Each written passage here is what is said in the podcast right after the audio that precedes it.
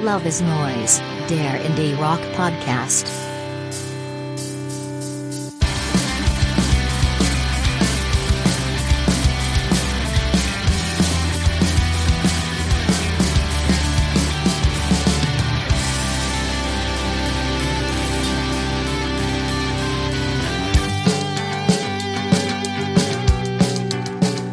Hallo und herzlich willkommen zur fünften Folge von Love is Noise, dem Indie Rock Podcast. Ich bin wie immer Max und bei mir sind meine Co-Hosts Uli. Hallo Uli. Servus. Und mein lieber Philipp ist auch da. Hallo, freut mich. Hi, Philipp. Servus. Es ist wieder Konzertsaison und deshalb ähm, wollte ich mal nachfragen. Ihr habt in der letzten Zeit einige Bands live gesehen. Uli, du bist wie immer ganz vorne dran.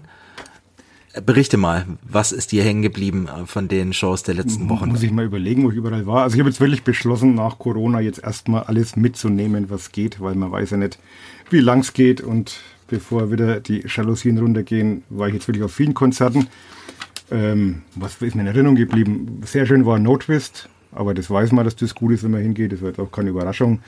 Sisters of Mercy habe ich gesehen. Ähm, ja, das war mehr so ein Nostalgie-Ding, war okay, sage ich mal. Bei, bei den Lemonheads war ich, beziehungsweise bei Eventendo, da kommen wir aber, glaube ich, in den News gleich noch dazu. Da kann ich dann noch was dazu sagen. Indeed, ja. yeah.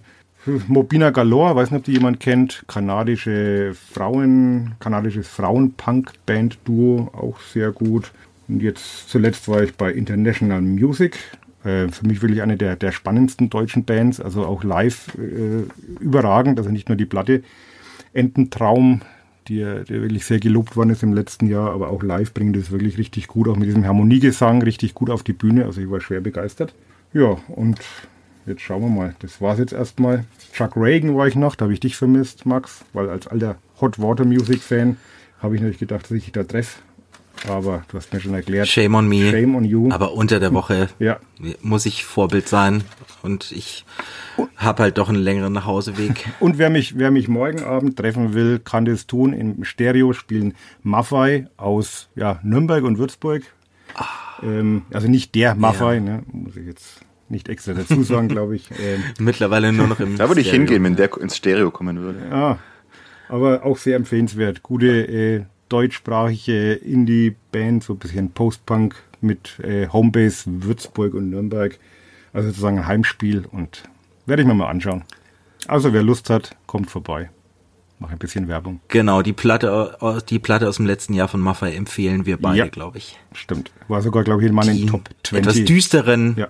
in die etwas, die etwas düsteren Kraftclub würde ich sie fast nennen. Auch so ein bisschen äh, Sprechgesang, ja, der ja. gen Hip-Hop neigt. Also Tabaluga an Hardcore. Apropos Hardcore, du hast deine, deinen alten Melodicore-Zeiten gefrönt am Samstag. Ja.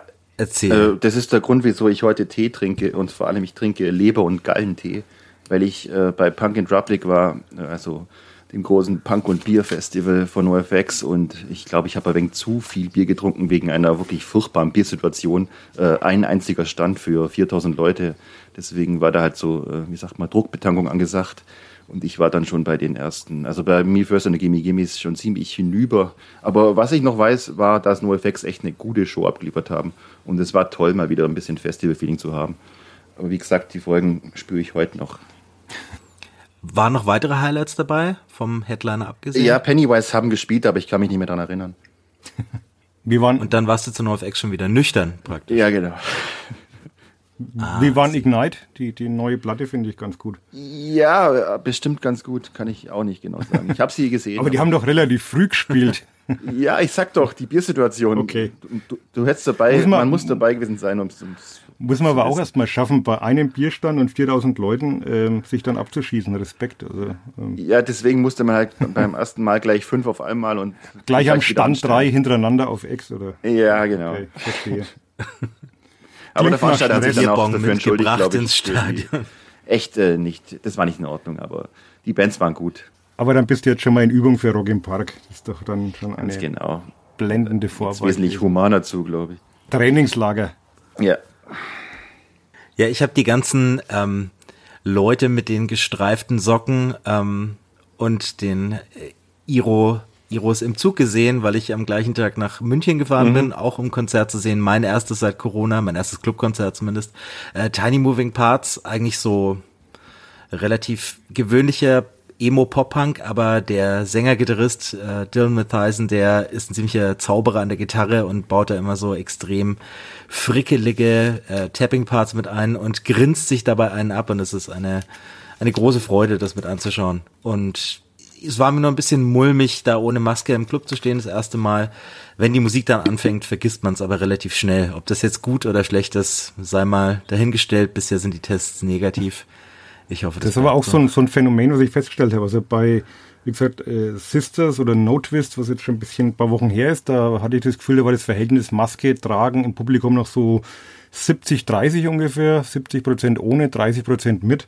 Und bei den letzten Konzerten äh, habe ich fast gar nichts mehr gesehen. Also da bist du dann wirklich fast schon aufgefallen mit einer Maske. Also da merkt man schon, dass, dass die Pandemie so gefühlt äh, irgendwie ja, vorbei ist oder man wünscht sich, dass sie vorbei ist oder äh, merkt man schon, dass, dass da so ein, so ein Umdenken gerade stattfindet oder vielleicht auch so eine gewisse ähm, Leck mich am Arsch Haltung, weiß nicht.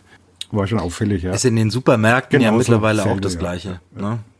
Also ich habe vorhin ja schon gesagt, ich äh, bin gerade frisch genesen, insofern sehe ich es gerade ein bisschen entspannter. Ich weiß nicht, wie es wäre, wenn ich es noch nicht gehabt hätte, dann glaube ich, würde ich auch fast zur Maske tendieren, aber momentan fühle ich mich gerade ein bisschen, weiß, dass es ein Druckschluss ist, Druckschluss ist, wenn die falsche Variante im Anmarsch ist, aber jetzt bin ich gerade unverwundbar. Habe ich beschlossen für mich.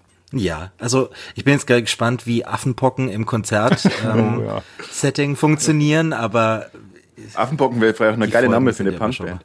Gibt sicher, ja. Oder für ein, für Wir, ein Bier. ähm, ja, genau. Ich weiß nicht. Mit dem Bier. Ich musste bei deinen ähm, Erzählungen, Philipp, schon vorhin immer an die Kassierer denken. Ähm, das Schlimmste und so weiter, aber Die übrigens, führe ich jetzt nicht aus. Die sehe ich bald. Die übrigens bei Rock im Park spielen, das finde ich ja total obskur. Die Kassierer bei Rock im Park, also muss ich mir auf jeden Fall anschauen. Das, Das ist mein ja Highlight im, im Line-Up. äh, dieses, dieses mal überhaupt Jahres. gar nicht. Also, Kassierer und Scooter sind mein Highlight und das sagt schon alles über die Qualität von Rock im Park aus. okay. Äh, Philipp, bei deinem sonstigen Geschmack dachte ich jetzt, dass du dich am meisten auf Scooter freust, aber Erst Kassierer, dann Scooter. Alles klar. Ja, da ist viel geboten auf jeden Fall. Ähm, worauf ich noch hinweisen will, ist unsere E-Mail-Adresse loveisneuespodcast at gmail.com. Wenn ihr euch über unser Scooter-Bashing aufregen möchtet, über sonstige Dinge, wenn ich mal wieder Blödsinn erzähle, oder wenn ihr auch Lob habt oder Themenvorschläge, Lob.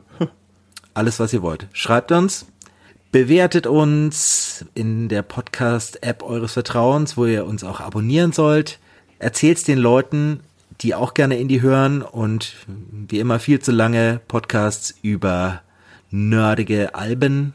Und vergesst nicht, wir veröffentlichen diesmal, wie zu jeder Folge, auch wieder eine Spotify-Playlist, wo ihr alle Songs, über die wir hier reden, nachhören könnt. Und dann würde ich sagen, steigen wir doch ein in die News. Indie News. Und wir beginnen, wie wir am liebsten beginnen, mit einem Beef zwischen bereits erwähntem Herrn Evan Dando und seinen ehemaligen Tourpartnern von Jawbreaker. Das Ganze ist noch nicht so lang her. Ähm, da haben Jawbreaker ihre eigentlichen Helden Lemonheads mit auf Tour genommen. Evan Dando hat sich da aber ein bisschen blamiert. Ähm, der Herr ist wieder ziemlich druff, scheint es. Ähm, dementsprechend unkoordiniert, kommt da schon mal auf die Bühne, während er noch Zähne putzt und verlernt während des Auftritts das Gitarrenspiel, so dass ihn auch seine Band etwas entgeistert anschaut, lallt unverständlich und so weiter. Die Folge war, dass ähm, Jawbreaker Lemonheads von in der Tour gedroppt haben, woraufhin Dando am 5. Mai in eine Twitter-Tirade eingestiegen ist und folgendes geschrieben hat, I just want anyone, anyone and everyone to know that Jawbreaker are pussies. Fact, not my opinion. Um, I'll meet any of them anytime for a fight. Let's go. Also inklusive Gewaltandrohung und das Wort Pussy sollte man auch nicht mehr benutzen als Schimpfwort heutzutage. Früher auch nicht, aber wir lernen ja alle dazu. Ähm, in der Folge, ja, elaboriert er das Ganze noch, reitet sich da immer weiter rein. Ein paar wohlmeinende Fans haben versucht, ihn zwischendurch etwas zu besänftigen, worauf er eigentlich die, wirklich den besten Satz, den ich je bei Twitter gelesen habe, äh, losgeworden hat. Um, ähm, you trying to me, uh, you're trying to talk to me about rock and roll. I don't talk to Lou Reed. Also er es vergleicht sich selbst mit einer, mit dem Status eines Lou Reed, wenn es darum geht, dass seine Fans ihn doch belehren wollen hier. Ähm, äh, Evan Who? Ich habe in einem Kommentar, bitte? Nix. Ich habe in einem Kommentar äh, ganz äh, lustig gelesen, hat einer versucht, diesen Satz als Standardantwort auf alles äh, in Zukunft anzunehmen. Wenn seine Frau ihm sagt, er soll, ähm, er soll mit dem Müll rausbringen, er sagt, you're trying to talk to me about rock and roll, I don't talk to Lou Reed oder so. Ähm, lässt sich auf jeden Fall universal anwenden. Ja, ähm, Uli, wie war's denn beim Konzert? Wie war er drauf? Ich muss gestehen, ich habe wirklich lang überlegt, ob ich, ob ich hingehen soll, weil ich dieses besagte Video, das ist inzwischen übrigens gelöscht, ist auf YouTube, äh, man findet es irgendwie nicht mehr, aber von dieser äh, Vorband-Blamage äh, bei Jawbreaker gesehen habe und es war genau, LA war das. Erschütternd. Also ich habe, glaube ich, drei Minuten gebraucht, bis ich gemerkt habe, dass er gerade versucht, äh, Mrs. Robinson zu spielen. Und äh, also wirklich schon sehr, sehr verstörender Auftritt. Ähm, und dann habe ich wirklich lange überlegt, habe dann gedacht, na ja, äh, wer weiß, wie oft man die Gelegenheit noch hat. Ich habe jetzt zwar zu besseren Zeiten auch schon gesehen, aber ja, dachte ich, ich gönne mir den Spaß noch. Und dann war es überraschend gut. Also für das, dass man nichts erwartet hat, war es dann wirklich okay. Ähm, er hatte, also er hat zwei Stunden gespielt, durchgehalten auch, hatte dann irgendwie Phasen, wo es richtig gut war hatte da wieder Phasen, wo das so ein bisschen so ins Clowneske abgedriftet ist, wo er dann irgendwie angefangen hat zu jodeln oder irgendwelche Stimmverrenkungen zu machen oder auch so einen glasigen Blick plötzlich hatte und so durch die Menschen durchgeschaut hat. Also so ganz, äh, ganz auf der Höhe, glaube ich, ist er nicht, aber den, den, den Umständen entsprechend war das äh, okay. Und es ist auf jeden Fall auch einer der Menschen, den man, glaube ich, Twitter wegnehmen sollte. Er hat ja noch ganz andere Sachen geschrieben. Zuletzt habe ich jetzt gelesen, dass er sich bei George Bush entschuldigt hat beim ehemaligen US-Präsidenten, dass er ihn in den 90er Jahren irgendwann mal gedisst hat oder beleidigt hat und hat ihm als Entschädigung angeboten, er könne für 10.000 Dollar das Cover seiner neuen Platte malen. Also, äh, ja. Aber die sind gar nicht so schlecht, die George Bush-Bilder. Ich habe die schon mal ein paar. Er, ja? er hat schon was. Das, was ihm an, an, an, äh, an Grips gefehlt hat, macht er, glaube ich, durch Pinselstriche wieder gut.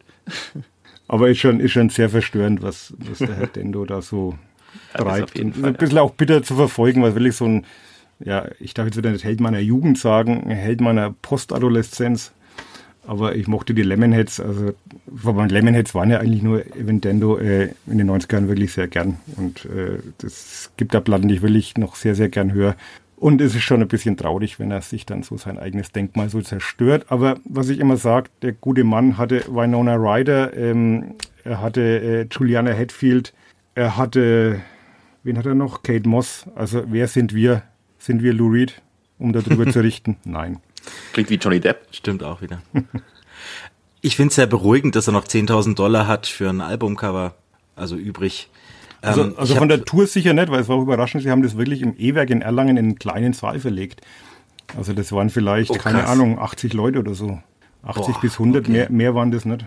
Also und zwei lustig. Stunden, das heißt, die haben, das war ja It's a Shame About Ray, glaube ich, Album, also komplettes äh, genau. Album und dann haben sie noch ordentlich Best of hinterher. Genau, also so vom Programm her war es echt okay und phasenweise war es auch richtig gut, phasenweise war es dann ein bisschen wackelig, aber unterm Strich haben sich die 30 Euro gelohnt.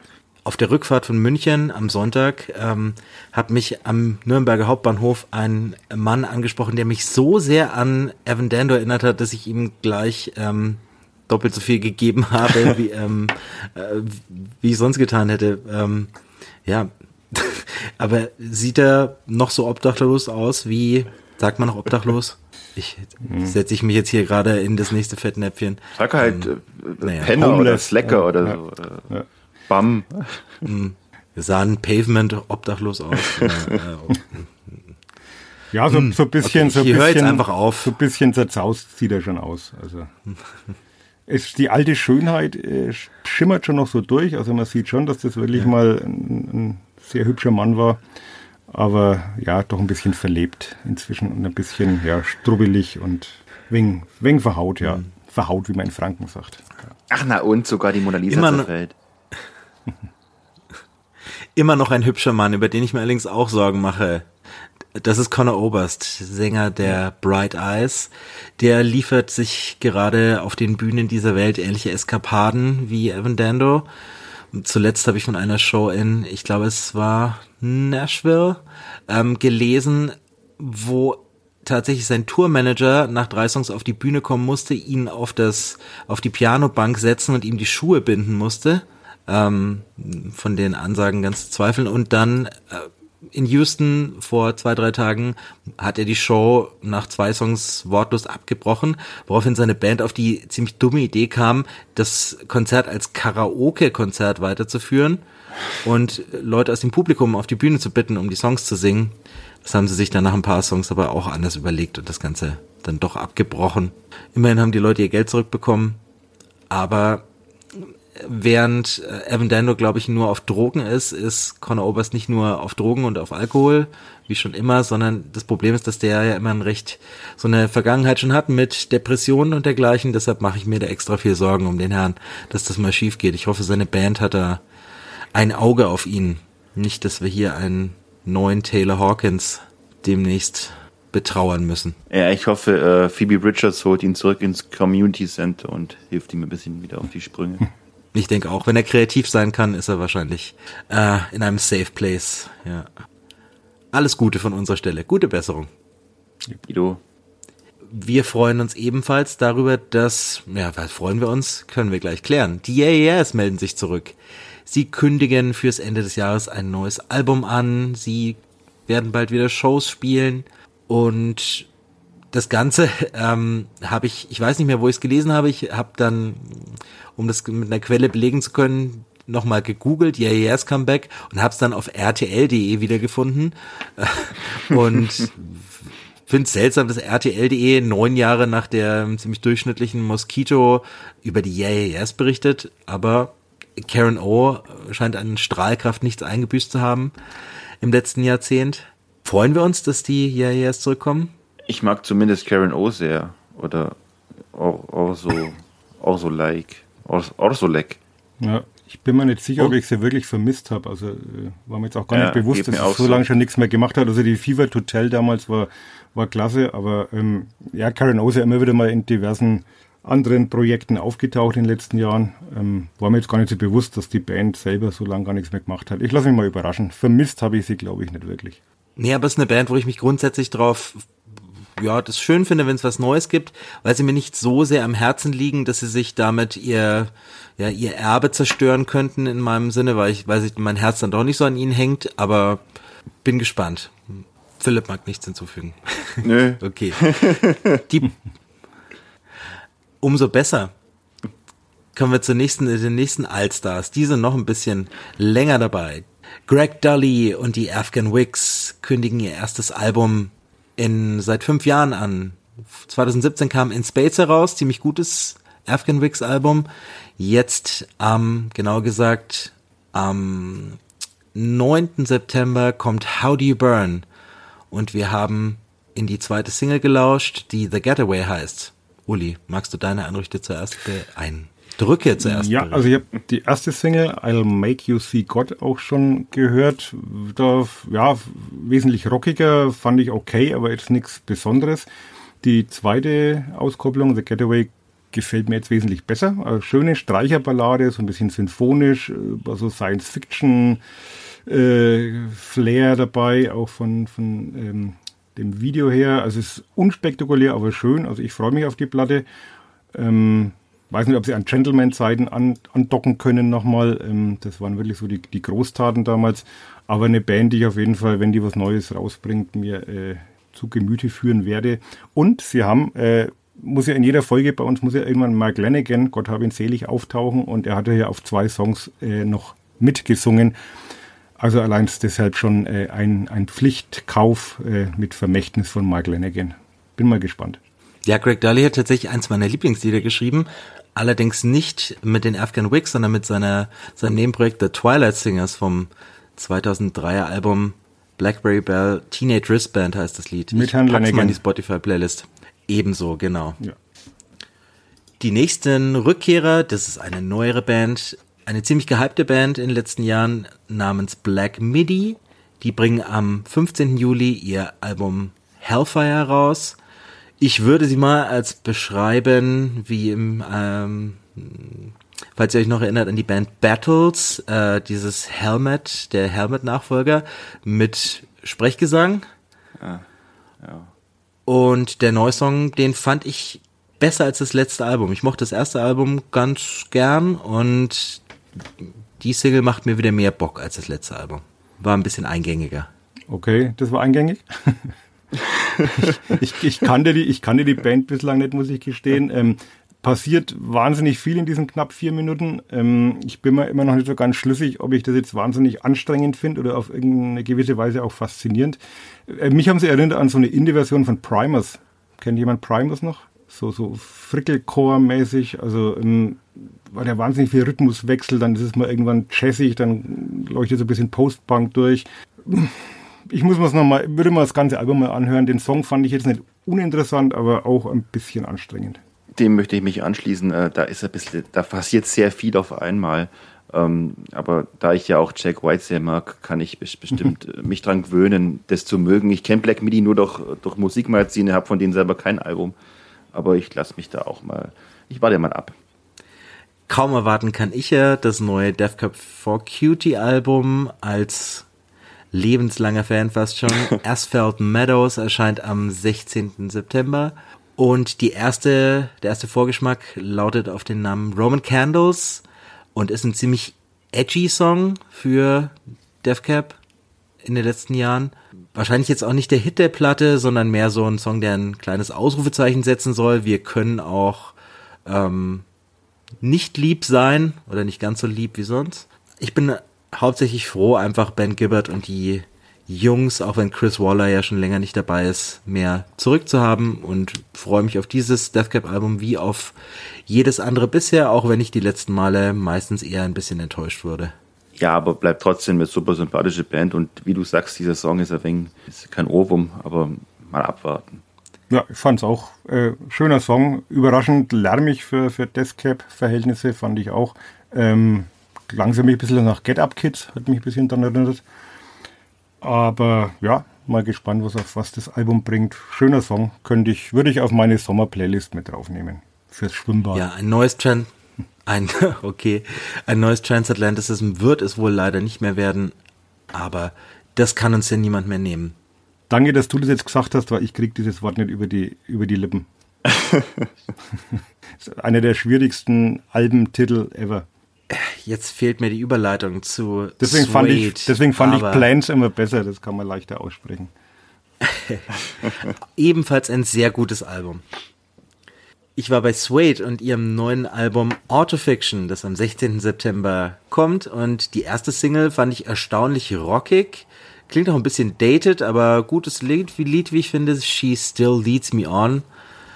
Auch der Titel könnte aus den 90ern sein. Naja, und äh, Brad Anderson hat weder an Schönheit noch an Stimmgewalt verloren. Ähm, ich war zwar nie der allergrößte Fan seiner Vocals, aber den Song finde ich, gerade weil er rockig ist, ganz cool und er bezeichnet das neue Album auch als Our Punk Record. No Whistles and Bells. Naja, ob's Punk With wird. all the glitches and fuck-ups revealed. Ich bin mal gespannt. Ich bin auch gespannt, ob es punky wird, aber ja, wie du sagst, es klingt erstaunlich bissig für so eine alte Band. Das sind ja die Urgroßväter von Oasis. Ja, Uli, warst du fand früher Suede-Fan? Äh, ja, ich mache wirklich die erste Platte mit Animal Nitrate, ist einer meiner All-Time-Favorites. Ähm, die mochte ich wirklich gern. Danach habe ich sie ein bisschen verloren. Aber der Song hat mir jetzt auch ganz gut gefallen. So ein bisschen stadionrockig, fast schon so ein Killers-mäßig, fand ich. Ähm, ja, würde ich mal auf jeden Fall mal die, die Platte anhören. Und mir war auch gar nicht bewusst, wird. dass, dass die, dass die äh, nach 1999 oder 2000 weitere Alben veröffentlicht haben. Ja, kam Ja, die haben, glaube ich, versucht, was, die ja. Indie-Welle zu reiten, Ja, das, aber wirklich durchgesetzt. da sind äh, sie haben voll an mir vorbeigeritten, wenn ich ehrlich bin. Gab ja auch genügend anderes damals. Oh ja. Auf einer Welle surfen auch die Nerven seit ein paar Jahren. Deutschlands größte Noise-Rock-Band. Naja, gut, die Neubauten gibt's natürlich auch noch, aber Ach, die kennt doch Ähm, keiner. Aber die kennen die Kids ja nicht mehr. Die Nerven bringen am 7. Oktober ihr selbstbetiteltes neues Album heraus und haben die erste Single Europa vorgestellt. Gleich bei, wie sich das für super Indie-Bands gehört, im kleinen Neo-Magazin Royal oder ZDF-Magazin Royal heißt er jetzt von Jan Böhmermann mit Streichorchester. Dem Tanzorchester. Zu große Geste. Rundfunk-Tanzorchester. Fragezeichen. Genau. Zu größenwahnsinnig? Oder machen Sie nein. sich da Ihren eigenen, sägen Sie am eigenen Mythos? Nein, nein, nein, Move? nein. Also ich finde es großartig. Also ich mag die Nerven eh sehr, sehr gern. Wirklich auch schon oft live gesehen. Finde das eine der, der äh, wichtigsten deutschen Bands seit Jahren. Und ich fand den Song großartig. Also bin, beginnt als Ballade und nach eineinhalb Minuten bricht das Inferno los und hat dann erst so was Majestätisches, dann kommen so ein bisschen Cure-Gitarren. Und äh, also der, wir hatten ja letztens über Kriegslieder gesprochen und ich glaube, es ist ja, wenn ich es richtig interpretiere, geht es ja dabei auch dann im weitesten Sinne um auch den Krieg, den wir gerade miterleben müssen. Und ich finde die, die Textzeile und ich dachte irgendwie, in Europa stirbt man nie. Das ist eigentlich die Tokotronic-Textzeile des Jahres, die nicht von Tokotronic ja, ist. Also, Habe ich mir auch gedacht. Äh, ja. Finde den Song, finde den Text, finde das Gesamtkonzept, das Gesamtpaket wirklich sehr, sehr großartig. Und auch eine wirklich eine Weiterentwicklung. Also äh, hat das Gefühl, sie, sie haben nochmal so eine neue Stufe erklommen. Ist jetzt nur ein Lied, ich weiß nicht, wie die Platte wird. Also rein über dieses Noise Rock, ähm, über diese Noise Rock Attitüde hinaus. Und bin mal sehr gespannt. Also ich bin sehr begeistert. Schade, dass du mir Tokotronic jetzt weggenommen hast, weil ich dachte, ich wäre der Einzige, dem es so geht. Aber ich dachte mir, das hört sich echt an wie Toko. Und ja. ja, ich muss zugeben, obwohl die Band aus Stuttgart kommt, finde ich die auch toll. Und bin gespannt, wie das Album wird. Die Band selbst bezieht sich als Refer äh, Referenzpunkte auf Rammstein, Godspeed You Black Emperor und Wagner. Also ist äh, schon ein bisschen Größenwahn ausgebrochen, aber Oh, warte, ich muss noch was. Es macht's umso interessanter. Die, die kommen nicht aus Stuttgart, ich glaube, die kommen aus Esslingen, Entschuldigung. Ach, die Vororte zählen nicht. Hauptsache ne? Baden-Württemberg. Grüße an meinen Bruder wegen Esslingen, ja. Okay. Ähm, ebenfalls ein ziemlich monumentales Comeback. Ähm, allein aufgrund ihrer der Größe dieser Band äh, haben My Chemical Romance hingelegt. Die haben ihren ersten Song seit 2014 veröffentlicht mit dem Namen The Foundations of Decay, sind gerade auf Tour, spielen ihre ersten Comeback-Shows und es ist davon auszugehen, dass da auch ein Album folgen wird. Wir haben im Vorfeld debattiert, ist uns das zu emo, um es reinzunehmen? Nein. Aber aber wenn ich den, ja, ich, wenn ich den Song vorher gehört hätte, hätte ich mich dagegen ausgesprochen.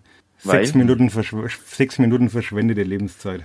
Findest du? Mir gefällt er eigentlich. Ja, also jetzt, jetzt kommt mein Diss. Also ich, nichts gegen My Chemical Romance. Black Parade war, war ein großartiges Album.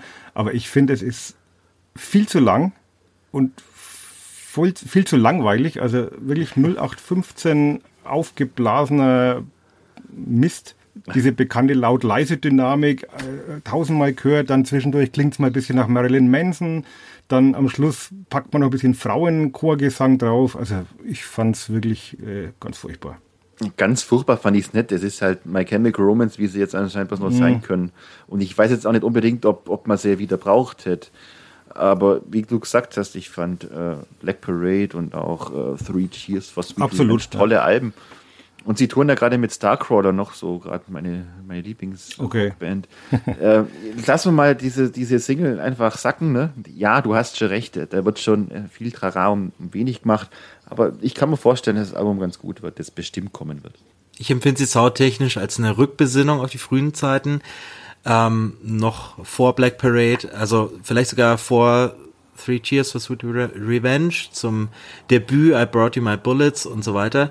Ähm, als es nur ausschließlich um Vampire ging und dergleichen. Finde den Song okay. Ich, mich freut allgemein diese Rückbesinnung im Sound und würde mich auch freuen, wenn das Album ähnlich ausfällt. Vielleicht sind die Songs dann auch etwas knackiger. Definitiv aber eine Band, von der es schön ist, dass man sie zurück hat. Und das gleiche kann ich nicht behaupten von Muse. Die kommen nämlich auch zurück mit ihrem neuen Album Will of the People am 26. August und Matthew Bellamy, ganz bescheiden, wie man ihn kennt, bezeichnet es als ähm, A Greatest Hits Album of New Songs. Also Eine Single hat man bisher schon gehört. Zwei, zwei ähm, Singles hat man schon die, gehört. Zwei Single. Okay, ich habe die erste gehört im. Januar noch und die klang. Oh, ich, äh, Won't Stand Down habe ich gehört. Genau, und das war die zweite. klang- Vorher kam schon, glaube ich, Compliance raus. Ah. Ja. Und beides ist gleich furchtbar. Uli weiß schon Bescheid. Ich und One Step Down, äh, äh, sie bemühen da die Rückkehr zum Rock, aber es klingt wie der stumpfeste New Metal, den ich Danke. mir vorstellen kann. Das habe ich mir hier mit New Metal meets Synthie Pop. Also äh, und, und beides schlecht. Also und Compliance klingt wie Electric Light Orchester mit mit billig Synthes. Also nichts gegen Muse, die haben wirklich ihre ihre großen Zeiten gehabt und Knights of Sidonia ist immer noch einer meiner auch einer meiner Alltime Favorites und live, wo ich das letzte Mal gesehen habe, war es auch großartig. Aber wenn diese zwei Songs jetzt die Messlatte sind fürs Greatest Hits Album, dann uh, möchte ich nicht wissen, wie die anderen Songs klingen. Ich besitze vom News nur äh, Origin of Symmetry und alles, was danach kam, geht mir ziemlich am Arsch vorbei, beziehungsweise habe ich erst gar nicht gehört, weil so viele Leute, die ich nicht mag, es gehört haben. Deswegen hatten News bei mir dann keine Chance mehr. Und nachdem ich sie dann mal auf dem Festival live gesehen habe, wusste ich, wieso ich die Nachfolgealben nicht mehr habe, weil, ja, und ich sehe sie ja bald wieder live, aber ich glaube nicht, dass ich sie lang angucken werde, höchstens um meine Pflicht als Reporter zu erfüllen. Wobei sie live, wenn sie die alten Sachen spielen, ist das schon immer wirklich, äh, die sind auch ständig bei Rock im Park. Ich weiß gar nicht, wann das war. Ja. Äh, vor ein paar Jahren habe ich sie da gesehen und das war wirklich, das war richtig gut. Also das, Ich fand das nicht so die ganzen gut. alten Das- Sachen, echt? Ja. Na, du warst nur schon so- wieder betrunken und kannst dich nicht erinnern dazu. Da kommt einfach keine Stimmung auf bei diesen abgehobenen Superspace-Shows, finde ich.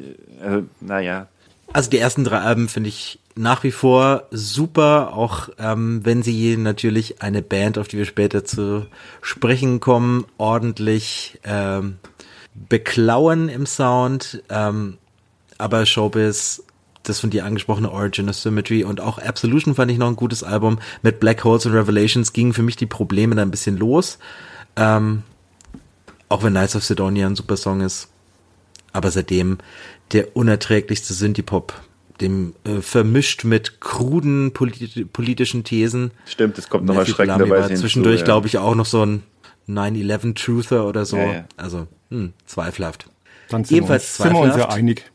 Ja, ebenfalls zweifelhaft finde ich den Move der Arctic Monkeys, folgendes über ihr neues Album zu sagen. Genau gesagt hat es ähm, Matt Helders und er meinte, dass das neue Album da weitermacht, wo das letzte Tranquility Base Hotel und Casino aufgehört hat und dass sie niemals zu, wie nennt das, It's never gonna be like Are You Mine and all that stuff again.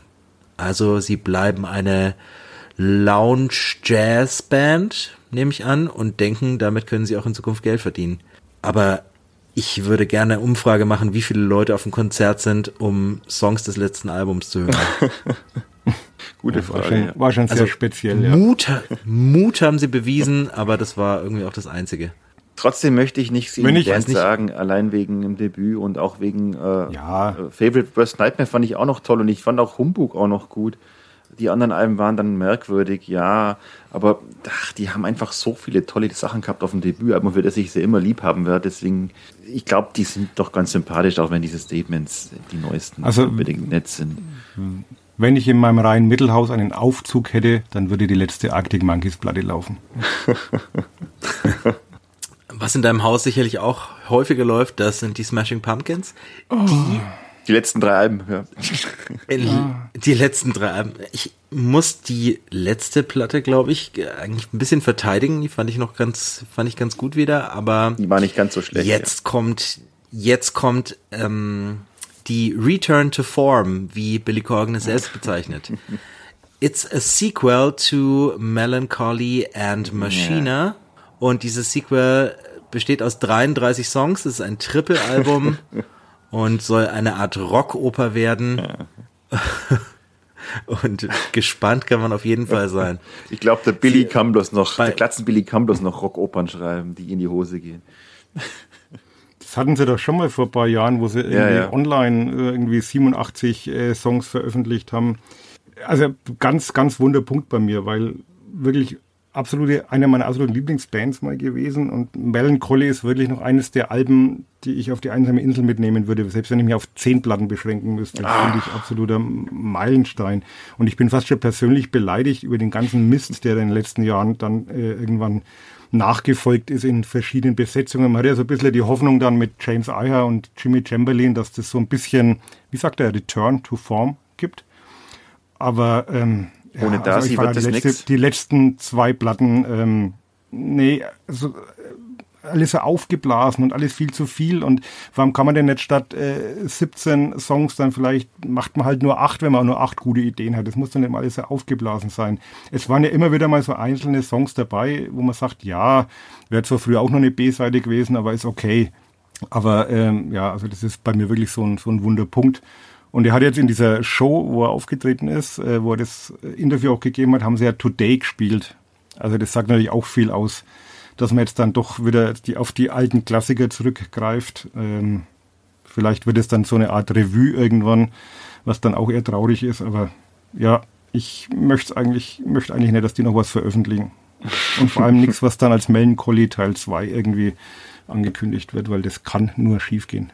Meine Platte für die Insel wäre übrigens von Anfang an immer nur Siamese, äh, Siamese Dream gewesen. Die auch, äh, die auch. Bei ja. Melancholy ist mir einfach, wie du sagst, schon so aufgeblasen. Das sind einfach zu viele Songs.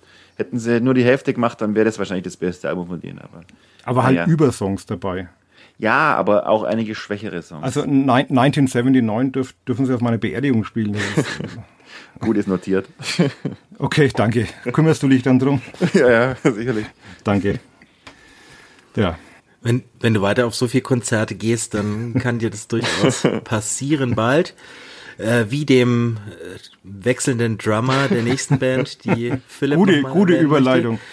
Ja, äh, der Drummer dieser Band, also einer der Drummer dieser Band ist, äh, ist an Erbrochenem erstickt, aber wichtig, es war nicht sein Erbrochenes.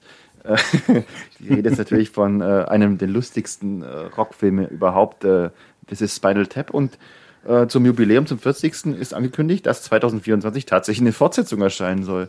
Und äh, ich freue mich drauf, weil das könnte mal eine Fortsetzung sein, die lustig ist. Vor allem so alte Säcke, wie die jetzt sind, das wird ja dann gleich dreimal so komisch.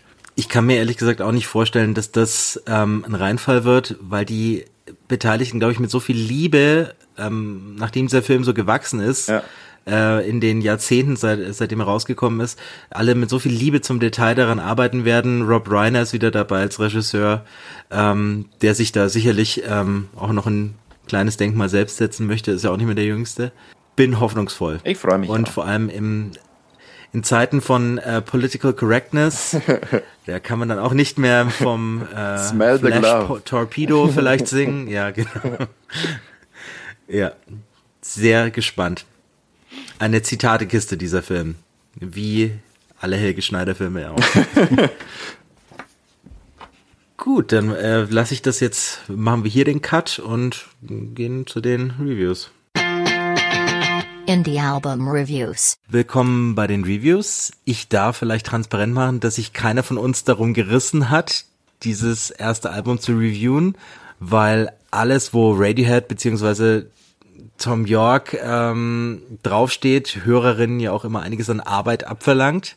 Äh, ich habe das kurze Streichholz gezogen. Ähm, Abgesehen davon gehören wir, ähm, wie wir später vielleicht noch ausführlicher diskutieren werden, eher zu denen, die wahrscheinlich eher Radiohead, Radioheads Frühwerk bevorzugen. Äh, und auch wenn die lärmige erste Single an unsere Nostalgie appelliert hat, ist das Debütalbum von The Smile A Light for Attracting Attention insgesamt eher im Stil des, der späteren Alben und wie man an meinem Einstieg merkt, trotz personeller Unterschiede untrennbar, das heißt vor allem stimmlich, aber auch inhaltlich mit dem Övre der Hauptband der Herren York und Greenwood verbunden. Und so geht es auch hier wie gewohnt um Apokalypse, Klimawandel und andere menschliche Unzulänglichkeiten. Die spannendste Frage ist deshalb eigentlich, warum es das mal überhaupt gibt. Was ich mir aus der Berichterstattung zusammengereimt habe, ist, dass Ed O'Brien und Phil Selway ähm, der zweite Gitarrist und äh, dritte Gitarrist und äh, Drummer, im kreativen Prozess von Radiohead wohl ein bisschen zum Bremsen und Überanalysieren neigen, während York und Greenwood lieber mal einfach was raushauen würden. Und da macht Tom Skinner von den Sons of Kemet wohl eher mit und tatsächlich klingt das Album dadurch spontaner. leider aber auch etwas zerfahrener als zuletzt Moonshape Pool, ohne allerdings an Vielschichtigkeit in den Songs einzubüßen oder die Instrumentierung merkbar zu reduzieren. Ich steige mal in die Songs ein. Der Opener The Same klingt extrem nach Tom Yorks sehr elektronischen Soloalben, entfaltet aber einen gewissen Sog, der einen durchaus wohlig ins Album hineinzieht. Im Intro vom folgenden The Opposite darf Herr Skinner erstmal seine Jazz-Skills unter Beweis stellen, während Greenwood und York sich mit nervösem Twang-Gniedel umkreisen. Das klingt zwar jetzt nicht so anstrengend, wie ich es beschreibe, ist rhythmisch, aber dennoch zu komplex, um richtig zu grooven und endet dann auch sehr abrupt ohne eine wirkliche Pointe. Das erfrischend rockige You Will Never Work in Television Again haben wir in unserer ersten Folge ausführlich besprochen. Hört da nochmal rein. Panavision ist getragen von atonalen Klavierkaskaden, die eigentlich in schöne Akkorde und kleine Vocal Hooks von York münden, zu denen sich dann noch Bläser und Streicher gesellen und ist für mich ein erstes Highlight. Das muss man sich aber mit mehrmaligen Höherdurchläufen erst ein bisschen erarbeiten.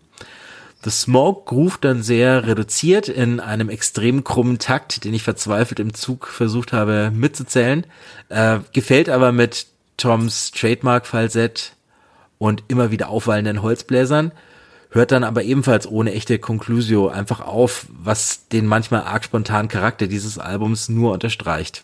Ähnlich aufgebaut, aber ist das treibende Thin Thing, bei dem vor allem Skinners Drumming glänzt, das im Zusammenspiel mit den kantigen Gitarren ein wenig in frühe Folds erinnert. Speech Bubbles und Open the Floodgates sind schön meandernde Balladen, aber auch schnell wieder vergessen. Über Free in the Knowledge haben wir uns schon gestritten. Für mich bleibt es der beste Song des Albums mit den größten Melodien und dem schönsten Retro-Vibe. A Hairdryer ist dann wirklich nur für Jazz-Studenten mit besonderer Affinität für Hi-Hats. Ich mag zwar Dillinger Escape Plan, aber das hier macht mir einfach keinen Spaß. Waving a White Flag hatte Tom York, ähm, ja, das hat Tom York den Keyboards nach wahrscheinlich noch vom Suspiria Soundtrack übrig. Hätte er aber auch gerne im Archiv lassen können. Und wir nähern uns jetzt dem Ende schon. Es folgt mit We Don't Know What Tomorrow Brings, der straighteste Song dieser Musiker seit mindestens Jigsaw Falling into Place von In Rainbows, der so auch ganz gut auf Neon Golden von The No Twist gepasst hätte, vom Soundgewand her. So ungezwungen hätte ich dieses Album gerne häufiger erlebt. Das abschließende Skirting on the Surface ist ein recht versöhnlicher Abschluss eines Albums, das ich gemessen an den besten Radiohead-Sachen als Mixed Bag bezeichnen würde. In ihrer Diskografie ist das auch soundtechnisch, aber zumindest im soliden Mittelfeld, so zwischen Hail to the Thief und den Rainbow, würde ich sagen. Ähm, gut, aber kein Meisterwerk. So viel dazu. Eure Eindrücke. Was Habt ihr es geschafft, man, was das Ding jetzt, anzuhören? Was soll man jetzt da noch anfügen? Das ist ja bis ins Detail seziert, das ganze Ding. Song für Ähm, Song sogar. Ja- Ja, Wahnsinn. äh, Ganz neue, ganz neue äh, äh, Messlatten, die da gelegt werden für Uli, fang du an, ähm, ja, ich bin unentschlossen. Also den einen Song, den wir alle mögen, hast du schon ange angesprochen, die erste Single-Auskopplung, ähm, fand ich super. Danach war ich immer ein wenig unentschlossen. Ähm, ich mag diesen, diesen gelegentlichen Jazz-Vibe, wie jetzt in, in Panavision oder auch The Smoke mit diesem Basslauf, äh, finde ich eigentlich ganz cool. Ich mag auch diesen Tom Skinner von Sons of Kemet, den ich ja damals schon angepriesen habe, wo er mich noch alle gescholden habt für meinen, äh, für mein Jazz-Fable. Dafür ich ihr dich alter immer noch. darf. ja. Ähm, aber es ist dann auch vieles dabei, was ich einfach so, das geht mir bei Radiohead leider oft so in den letzten Jahren, dass ich vieles zu prätentiös finde und es plätschert dann auch viel für mich dahin, äh, wo ich die Platte dann das dritte Mal höre und denke, habe ich das Lied jetzt schon mal gehört? Irgendwie ist da nichts hängen geblieben. Mm, Ich habe übrigens so das Gefühl, es ist ja auch in der Visions äh, zur Platte des Monats gekürt worden, dass, glaube ich, gerade jeder denkt, wow, das muss man jetzt einfach wahnsinnig gut finden, weil es ja fast schon ein bisschen so Supergroup-mäßig ist.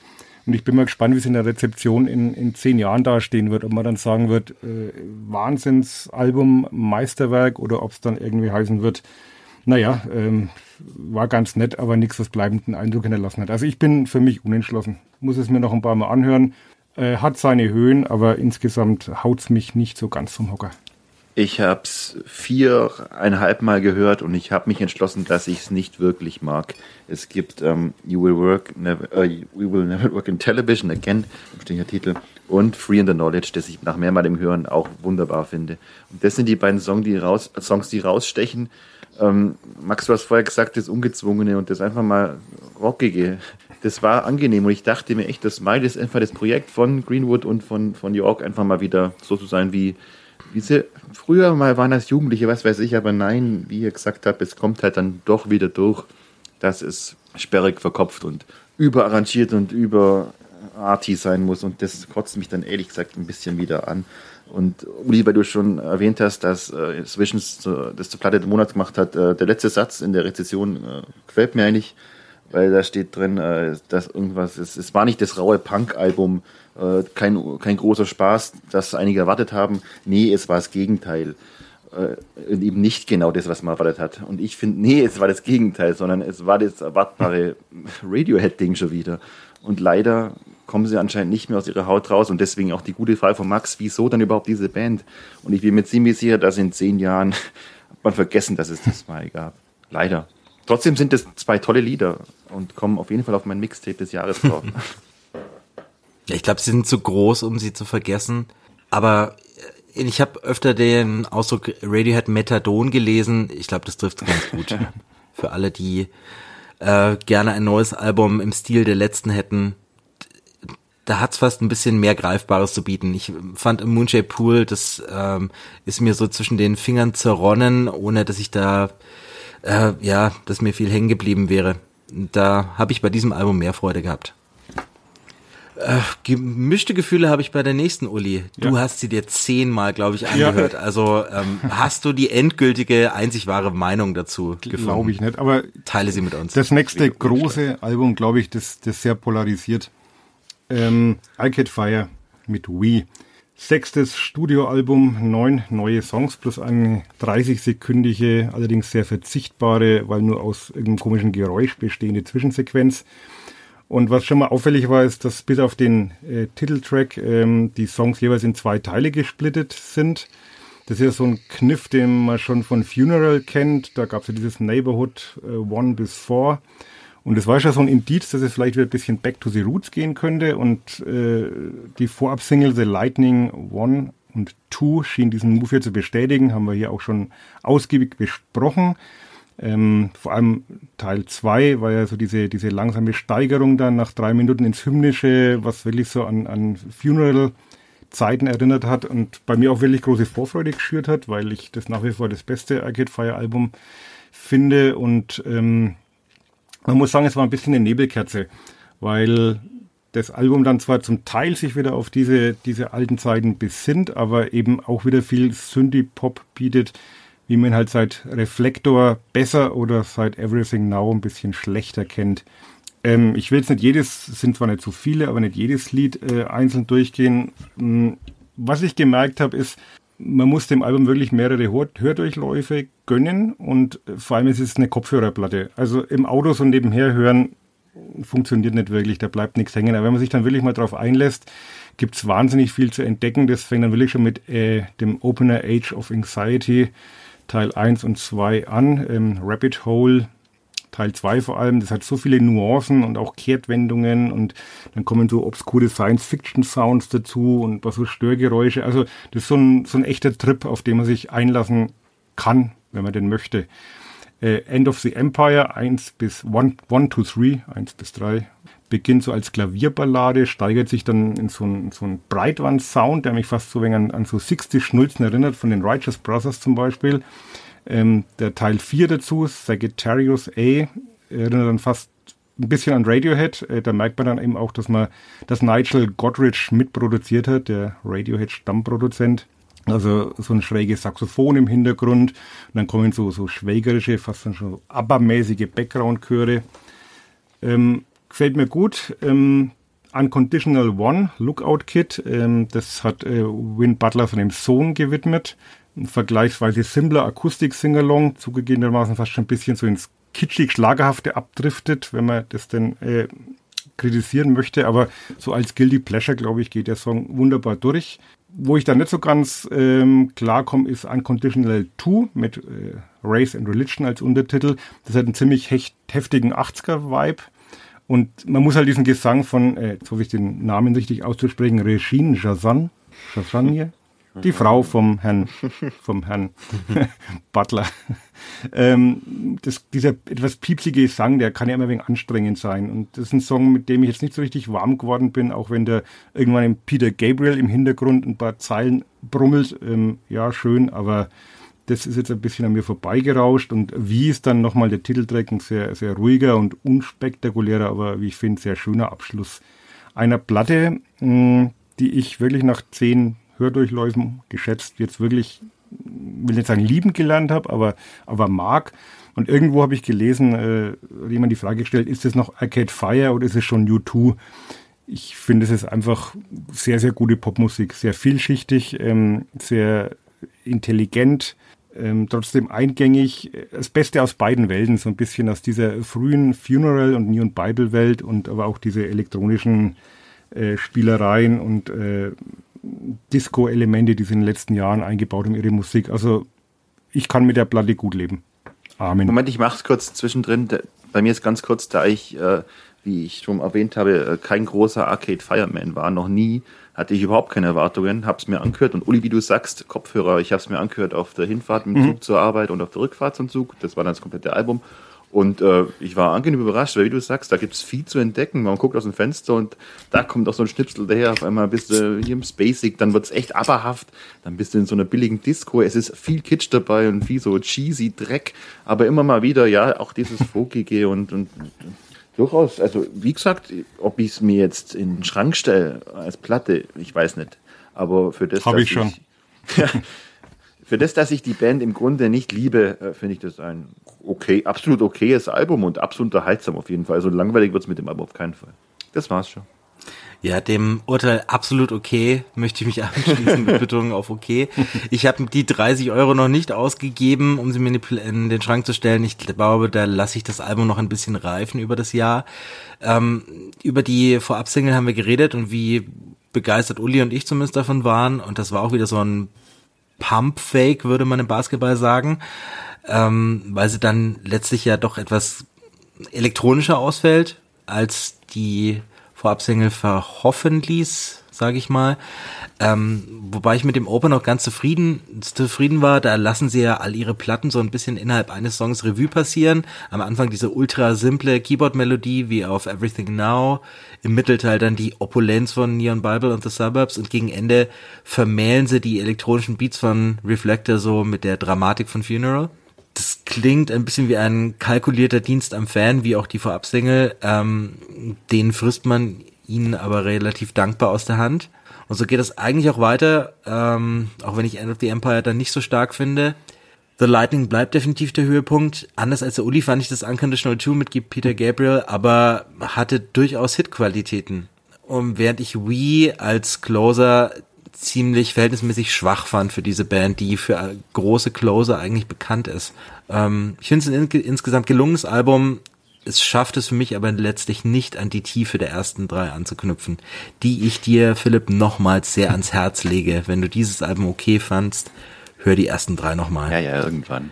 Ich finde sie besser als Everything Now und als Reflector im Nachhinein, aber trotzdem noch eine mindestens drei Stufen unter den ersten. Kurz und knapp mein Fazit. Und jetzt warten alle auf eine Überleitung zur nächsten Band. Das wird aber auch schön. Ähm, Konsensband, jetzt wird's doch einfach, oder? Genau, die Konsensband. Ähm, Bell und Sebastian gehören zu meinen Alltime-Lieblings-Indie-Schotten, neben Teenage Fanclub und Franz Ferdinand, glaube ich. Äh, sind auf jeden Fall eine der, wie ich mal sagen würde, klassischsten aller klassischen Indie-Pop-Bands und haben mit A Bit of Previews, wunderbar passender Titel übrigens, ähm, ihr inzwischen elftes Album am Start und es ist, das behaupte ich jetzt mal für mich, ihr drittbestes nach dem Meisterwerk If You Feel in Sinister von 96 und dem Nachfolger The Boy with the Arid Strap. Und erst an vierter Stelle kommt dann das Debüt, sorry Max. Und wenn ich ganz ehrlich bin, die Platten, die Stu Murdoch und seine Jungs und Mädchen so zwischen 2000 und 2020 rausgebracht haben, äh, sind mal mehr, mal weniger spurlos an mir vorbeigegangen. Jetzt haben sie aber mit äh, Bit of Previews was rausgehauen und da geht schon äh, mit dem von uns auch schon früher besprochenen, äh, hochgelobten Unnecessary Drama ein Song direkt ins Ohr, in die Füße und ins Herz und der Song bleibt auch eine ganze Weile, finde ich. Auf jeden Fall kommt der auf meinen Mixtape für 2020 drauf. Äh, man hört hier halt ein Album von einer Band, die in wenigen Jahren auch ihr 30-Jähriges feiert, aber immer noch mit so viel Jugendlichem, äh, ich glaube, man nennt das Twee-Pop, rumsprüht, dass es einfach nur geil ist. Die Melodien und was da gesungen wird und wie das alles arrangiert ist, das wirkt so simpel und so niedlich manchmal auch und eingängig und harmlos, aber es bleibt halt hängen und entwickelt dann ein Eigenleben, das einem nahe geht und das ich einfach nur großartig finden kann. Um nur ein paar weitere Super-Songs jetzt zu nennen, äh, gleich der Opener Young and Stupid finde ich klasse. Dann äh, Profits on Hold wieder mit extremer Ohrwürmigkeit und äh, Deathbed of My Dreams, das ich jetzt mal als Dream Country Pop äh, bezeichne. In den Song will ich mich einfach nur reinlegen, am besten mit einer Pulle Whisky. Das ganze Album hält eben dieses sehr hohe Niveau, wie ich finde. Da gibt es keinen einzigen Ausfall. Naja gut, einen kann ich ausmachen, äh, und zwar äh, Reclaim the Night, das ist mir halt so affig, weil klingt ein bisschen, als hätte man ein ziemlich billiges Keyboard auf doofe Disco-Klinge programmiert. Aber ansonsten eine tolle Platte, eine tolle Band und auch eine tolle Idee, äh, das Album mit vier verschiedenen Cover-Varianten rauszubringen. Und egal welche man sich holt, ich kann es nur wärmstens empfehlen. Band Sebastian, A Bit of Previous. Ihr dürft. Ich spring mal rein. Ich, äh, mein Urteil ist bis auf deine Tiger Milk äh, zur Geringschätzung genau das gleiche. Ich finde, das ist das beste Bell Sebastian Album seit den 90ern. Ja. Ähm, so poppig, clean und aufgeräumt, äh, wie sie einen davon gleich von Beginn an begrüßen, hat man die Schotten ja noch nie, die Schottinnen, muss ich sagen, äh, glaube ich, noch nie gehört. Und das passt im schunkeligen Opener und im souligen If They're Shooting at You, dieser Antikriegssong, den wir schon mal erwähnt hatten, ähm, passt es super. Beim dritten Song, Talk to Me, Talk to Me, und dem jazzigen Come on Home, kippt es für mich dank Stuart Murdochs für seine Verhältnisse geradezu beeindruckenden Gesangsleistung, aber auch. fast schon ins Musicalhafte ein wenig. Ja. Ähm, da vermisse ich dann schon ein bisschen das Verhuschte und leicht Windschiefe, das Bernd Sebastian mal ausgemacht hat. Aber soll nichts, ähm, äh, der Qualität nichts anhaben. Und diese von Sarah Martin gesungenen Reclaim the Night and Profits and Holds sind ja in ihrer lupenreinen 80s Synthpop äh, ähm, Sound ähm, in dieser Nonchalance auch eine ziemliche Neuerung. Ähm, meine beiden Highlights waren die extrem hübsche Akustikballade Do It For Your Country und der Closer Working Boy in New York City. Ja, der ist auch nicht schlecht. Ähm, die Leadsingle hatten wir erwähnt, ist gut. Äh, A World Without You hat mich, ähm, hat mir das Herz gebrochen ähm, das hat eine Stelle, einen Überhook an einer Stelle, das geht so, ähm, I won't be hanging around mhm. to see you in Glasgow, ist die Zeile. Aber das hätte der Moment des Albums werden können, aber sie wiederholen ihn komischerweise nicht im Lied und zerstören das komplette letzte Drittel mit so einem schiefen Gitarrensolo. Das, ah. Zerstören hätte, nicht, aber sie, hätte da die Single draus halt ein bisschen. Und ich bin, äh, du, du fandst Deathbed im, of My Dreams äh, schön. Ich finde die Stevie Jackson Beiträge immer ein bisschen arg langweilig. Aber. Ja, ich fand's kuschelig. Sehr kuschelig. Sympathischer Typ. Mm, ja. Mm, durch, äh, super Album. Sehr zu empfehlen. Wenn man als, als Dritter dran kommt, weiß man mal gar nicht, was man noch sagen soll. Jetzt sag doch mal was, mich, Uli. Sag äh, doch mal was. Schließe mich vollumfänglich an. Für mich eine perfekte Sommerplatte. Ähm, fand auch das letzte Album Days of the Bagnall Summer eigentlich schon ganz nett. Also ganz nett jetzt im Sinne von gut, nicht von kleine Schwester von Scheiße. Ähm, sondern ja, wirklich äh, sehr schöne Platte, sehr gechillt, äh, einige Hits drauf. Äh, Unnecessary Drama für mich trotzdem das Highlight. Äh, das haben wir auch schon abgefeiert entsprechend. Und äh, ne, ja, alles gesagt, wunderschöne Platte, gute Band, äh, kann man bedenkenlos zugreifen. Ähm, bedenkenlos möchte ich das nächste Album nicht empfehlen. Es ist Block Partys sechstes, Alpha Games. Diesmal nach langen sechs Jahren. Das ist quasi schon ihr drittes Comeback und dazu hole ich mal ganz kurz aus mit einem kleinen Rückblick. Ähm, mit ihrem Debüt Silent Alarm legten sie für mich das vielleicht beste Album des Post-Punk Revivals der 2000er hin. Das war innovativ, das war eigenständig im Sound und mit Hits für die Ewigkeit. Man denke an Helicopter oder Banquet oder Like Eating Glass. Ähm, sie hatten einen, hatten und haben einen magnetischen Sänger in Kele Okereke. Sie haben die exaltierten Gitarreneffekte von Russell Lissack und damals hatten sie auch noch die atemlosen Drumfills von Matt Tong, der mittlerweile bei Algiers spielt. Ähm, das einzig Schlimme am gelungenen Nachfolger Weekend in the City war damals eigentlich nur, dass es kein Ohrhasen untermalen musste. Das dritte und aus meiner Sicht gnadenlos unterschätzte Album Intimacy spaltete die Hörerschaft so ein wenig mit seiner Elektropop-Schlagseite.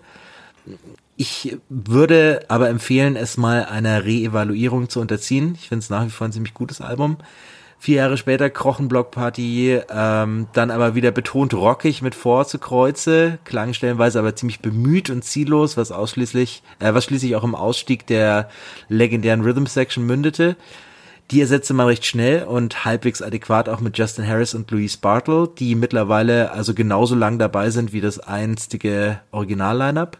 2016 dann die Rückkehr mit dem extrem ruhigen und gitarrenarmen Hymns, das zwar nicht die völlige Katastrophe ist, als die ich es in Erinnerung hatte, aber nur knapp daran vorbeischrammt. Und nun jetzt Alpha Games, dessen erste Single Traps mit seinem Heavy Riff erstmal mehr an Vor als Silent Alarm erinnert, aber schon mal ganz positiv stimmt. Wir waren hier auch geteilter Meinung im Podcast.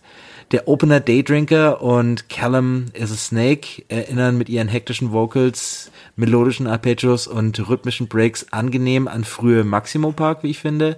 You Should Know the Truth ist mit seinen Call-and-Response-Vocals und dem catchy Refrain für mich der erste kleine Hit der Platte. Äh, um mal meine Hip-Hop-Credentials aufblitzen zu lassen, äh, wenn ich Rough Justice, das klaut in der Strophe nämlich das düstere Streichersample von Pharaoh Monks Überhit Simon Says. Auch nicht sehr politisch korrekt, aber mal nachhören, wer dem Hip-Hop zugeneigt ist. Ähm, Im Refrain schwenkt's dann instrumental plötzlich gen ABBA, bevor das Ganze an einem ziemlich fiesen Gitarren-Breakdown endet. Auf jeden Fall interessant. Ähm, nach mehrmaligem Hören macht es definitiv Spaß. The Girls Are Fighting ist zwar eine Single offenbar, für mich aber der einzige Auswahl, der einzige richtige Auswahl. Die beiden Balladen of Things Yet to Come und If We Get Caught glänzen mit extrem schönen Refrains. Der Elektropop von Sex Magic ist relativ verzichtbar. Gleich danach verbinden sie diese Keyboard-Sounds von dem Song aber auf By Any Means Necessary und In Situ mit math-rockigen Gitarren und das führt zu einer ganz ziemlich tanzbaren Mischung und für mich auch zu echten Highlights. Auf Albumlänge spielt sich Alpha Games musikalisch wie ein Querschnitt durch Blockpartys Diskografie. Es hat dabei hörbar Spaß, klingt wieder ähm, beseelter als zuletzt. Ähm, und hat mehr als nur eine Handvoll starke Songs meiner Meinung nach. So nehme ich zumindest sie gerne zurück. Ich verstehe aber auch, wenn manche anderer Meinung sind. Uli, bist du anderer Meinung? Ähm, nein, eigentlich nicht. Also geht, mir geht's wie, wie Max. Also Silent Alarm und auch Weekend in the City waren für mich großartige Platten. Danach geht's mir bei vielen, wie bei vielen englischen Bands so, dass ich danach ein bisschen verloren habe weil es mich dann immer wirklich interessiert hat. Ähm, deswegen hatte ich eigentlich so einen gewissen Widerwillen, mir die Platte anzuhören, weil ich das äh, Block Party als Band abgespeichert hatte, die mich eigentlich nicht mehr wirklich interessiert. Und insofern war ich jetzt fast ein bisschen angenehm überrascht, weil ich, wie es der Max auch schon gesagt hat, durchaus auch ein paar Hits höre. Also bei mir waren es Callum is a Snake. Diese Maximo Pike ähm, Referenz, die hatte ich auch irgendwie im Kopf. Ähm, If We Get Caught ist für mich der Hit der Platte. Und If Things Is Yet to Come hatte ich mir auch notiert, äh, hat mir auch gut gefallen. Ähm, ist schon mal kein schlechter Schnitt. Ich finde aber, dass dann auch viel Belangloses äh, auf der Platte ist, was an mir vorbeirauscht und wo ich dann wieder denke, okay, ich weiß schon, warum ich die Band jetzt nicht so wirklich verfolgt habe über die letzten 10, 15 Jahre. Aber auch hier, ähm, ich komme immer mit meinem berühmten Sommer-Mixtape und da hätten zwei Songs mit Sicherheit Platz drauf und das ist schon ein ganz guter Schnitt. Also auf meinem Mixtape wird es keinen Song schaffen. Ich will es aber auch nicht zerreißen. Es ist, es ist äh, äh, ja ein bisschen unter okay. Sagen wir mal eine 4 plus. Aber ich habe es zweimal durchgehört wow. und hängen geblieben ist am Ende eigentlich nur The, the, the Girls Are Fighting. Und äh, wie schlimm ich You Should Know the Truth fand, das ging mir echt auf den Sack. Äh, ich finde, es klingt immer noch wahnsinnig bemüht. Und ja, die Band ist halt nicht selber schuld, aber ich finde auch Silent Alarm ist halt ein Riesenmonument und darin ist man man kann immer was abstürzen. Das ist natürlich schlimm, wenn es den meisten Bands so geht. Also nicht den meisten, aber den meisten Bands, die halt nicht das Niveau durchhalten können. Und leider können es äh, Blockparty schon seit vielen Jahren nicht mehr durchhalten. Es ist ja im Grunde auch was noch Keles Solo-Projekt mit wechselnden Musikern, habe ich immer das Gefühl. Obwohl der Max jetzt gesagt dass die auch schon lange dabei sind. es war jetzt nach dem Spitzendebüt äh, nie meine Lieblingsband und mit dem Album haben sie sich auch mehr gekriegt. Ich kann es vielleicht noch ein paar Mal anhören, aber ich glaube auch nicht, dass ich es mehr mag. Manche Songs gehen mir einfach zu sehr auf den Sack äh, und äh, für die wenigen guten Songs, naja, naja. Ich hoffe, wir finden beim nächsten Album einen größeren Konsens, Uli. Das hoffe ich allerdings auch. Sonst bin ich persönlich beleidigt. Porridge, Ra Jetzt nichts Falsches nichts sagen. Falsches sagen. Porridge, Porridge Radio, Water Slide, Diving Board, Letter to the Sky. Drittes Album des Quartetts aus Brighton nach Arise, Pasta and Other Fillers, was ich übrigens für einen der besten Albentitel der letzten Jahre halte. Nicht schlecht, ja. Und äh, Every Bad, was ja so ein bisschen den Durchbruch beschert hat, äh, war für den Mercury Prize nominiert und vor allem in meinen Top 10 2020, was ja noch eine größere Auszeichnung ist, weil ich wirklich die, ähm, diese grandiose Mixtur aus, aus Schrammelrock, Shoegaze, Postpunk, also wirklich sehr mochte. Und ich muss jetzt mal, ich bin ja Visions-Abonnent seit den frühen 90ern, äh, lese die Zeitschrift wirklich gern, mag die Leute, die dort schreiben, aber zweifle gerade wirklich an der Zurechnungsfähigkeit weil diese Platte im Soundcheck auf den vorletzten Platz zu wählen ist? Ja, ist okay. ein Skandal. Also ich habe gedacht, haben sie die gar nicht besprochen und rutscht immer weiter runter und dann ist die wirklich unten mit keine Ahnung wie viel Durchschnittspunkten. Geht gar nicht. Also insgesamt sicherlich ein bisschen ruhiger als der Vorgänger. Man hört auch hin und wieder schon, dass äh, Dana Margolin, die ja so die treibende Kraft hinter diesem äh, Projekt ist, äh, PJ Harvey und Cat Power als Vorbilder nennt. Das hört man teilweise raus. Es hat oft was, ich will jetzt gar nicht jeden einzelnen Song abhandeln, es hat oft was, was Repetitives. Also zum Beispiel in der, in der, in dem Song Birthday Party äh, singt sie 57 mal I don't want to be loved muss man sich darauf einlassen. Es ist auch immer so eine Gratwanderung zwischen schnotterig coolem Gesang, wie man jetzt auch von zuletzt Dry Cleaning oder Wet Leg kennt, also so dieses äh, sehr entspannte, schnottrige und dann aber wirklich so emotionale Ausbrüche. Also letztlich ist es wirklich so ein vertonter Seelenstriptease. Und der Gesang ist ja immer so ein bisschen am Kippen ins Hysterische. Muss man natürlich mögen. Mich erinnert es manchmal sogar ein bisschen an Dolores O'Riordan von den Cranberries, also vielleicht auch liegt an den kurzen blonden Haaren, vielleicht optisch. Ähm, ja. Wie gesagt, ich verstehe, wenn, wenn dieser Gesang manchen Leuten auf den Nerv geht, äh, ist schon gewöhnungsbedürftig, aber ich finde, sie haben einfach großartige Songs. Also zum Beispiel diese Single, The Rip, äh, Vorab-Single, die wirklich Synthie-Pop mit so verzerrten Grunge-Gitarren kombiniert. Ähm, auch You Can Be Happy If You Want To. Dann haben wir dieses äh, sehnsüchtige End of Last Year. Also es sind gerade die, die leisen Töne, finde ich, äh, auf der Platte. Wie gesagt, sie ist ruhiger, aber gerade die leisen Töne, die auch fesseln und, und äh, so eine gewisse Atmosphäre erzeugen. Die Hammond-Orgel, die äh, sehr oft zum Einsatz kommt, was ich als ehemaliger Keyboarder natürlich sehr schätze. Ähm, man hat diese äh, von Klavier getragene und von Streichern umspülte Ballade Flowers, die ich sehr schön finde. Äh, Jealousy, das kommt dann relativ düster, dramatisch rüber. Bei Splinter, für mich einer der Hits der Platte, kommt auch die Hammond-Orgel wieder sehr ausgiebig zum Einsatz. Also für mich eine, eine wirklich sehr, sehr gute Fortsetzung dieses schon hervorragenden zweiten Albums. Kann ich jetzt eigentlich schon prophezeien, dass es in meiner Jahrestop 10 an Platz bekommen wird, diese Platte. Wenn alles gut läuft, werde ich die Band heuer auch noch live sehen beim Iceland Airwaves äh, in Reykjavik, wo sie jetzt bestätigt wurden. Also da freue ich mich sehr drauf, wenn nicht Corona wieder dazwischen grätscht, wie in den letzten zwei Jahren. Und ähm, für mich wirklich eine, eine großartige Band, äh, großartige Platte und äh, jeder, der was anderes sagt, ähm, zieht sich meinen bösen Blick zu. Jetzt seid ihr dran. Zum Könnt Glück ganz unbeschwert, sehen wir uns nicht gerade. Ganz unbeschwert loslegen. Philipp, mach du lieber erst. Ähm, ich möchte mich Ulis Urteil äh, kritiklos anschließen. Nein, ähm, es ist ein tolles Album und ich kannte die Band ja davor gar nicht, bis wir da, ich glaube in der vorletzten oder letzten Folge die Single vorgespielt haben und äh, ähm, ja, Dana, wie heißt sie, Mar Margolin? Margolin, ja. Margolin, äh, ich finde die Stimme Wahnsinn. Wie du gesagt hast, sie erinnert mich auch ein bisschen an die Cranberries und ich habe die Stimme immer geliebt und äh, ich, ich finde, jeder Song steht und fällt auch mit ihr. Es sind ja teilweise echt depressive Sachen, die sie da singt und ich finde es aber wahnsinnig, ist schon äh, es gibt eine wahnsinnige Intensität einfach raus. Ähm, du hast eigentlich alles gesagt, was ich mir aufgeschrieben habe. Sämtliche Stichworte hast du mir schon vorweggenommen, dummerweise. ähm, werde mir das Album auf jeden Fall noch auf Platte kaufen, damit ich es dann auch in guter Qualität hören kann. Äh, ja, aber ich bin auf jeden Fall ein Fan von Porridge Radio geworden, obwohl ich gar nicht Porridge mag. Das ist ja was, so ein ekelhafter Brei, aber tolle Band. Äh, ich hasse die Cranberries, aber dieses Album mochte ich doch ziemlich. Ähm, was Rest mir in auf Anhieb ne? aufgefallen ist, das äh, sind die, ja, keine, ähm, ja, über Tode soll man nicht schlecht reden. Ähm, wie sagt man das? Mir fehlen die Worte. ähm, was mir auf Anhieb aufgefallen ist, sind diesmal die noch verzweifelteren Vocals als bisher, die meine Emo-Sensibilities natürlich prächtig ansprechen. Ähm, nachdem ich das Debüt eher oder die ersten beiden eher etwas zu spröde fand für meinen Ge äh, Geschmack, finde ich hier ähm, in eigentlich jeder Hinsicht ähm, den Sound zutraulicher.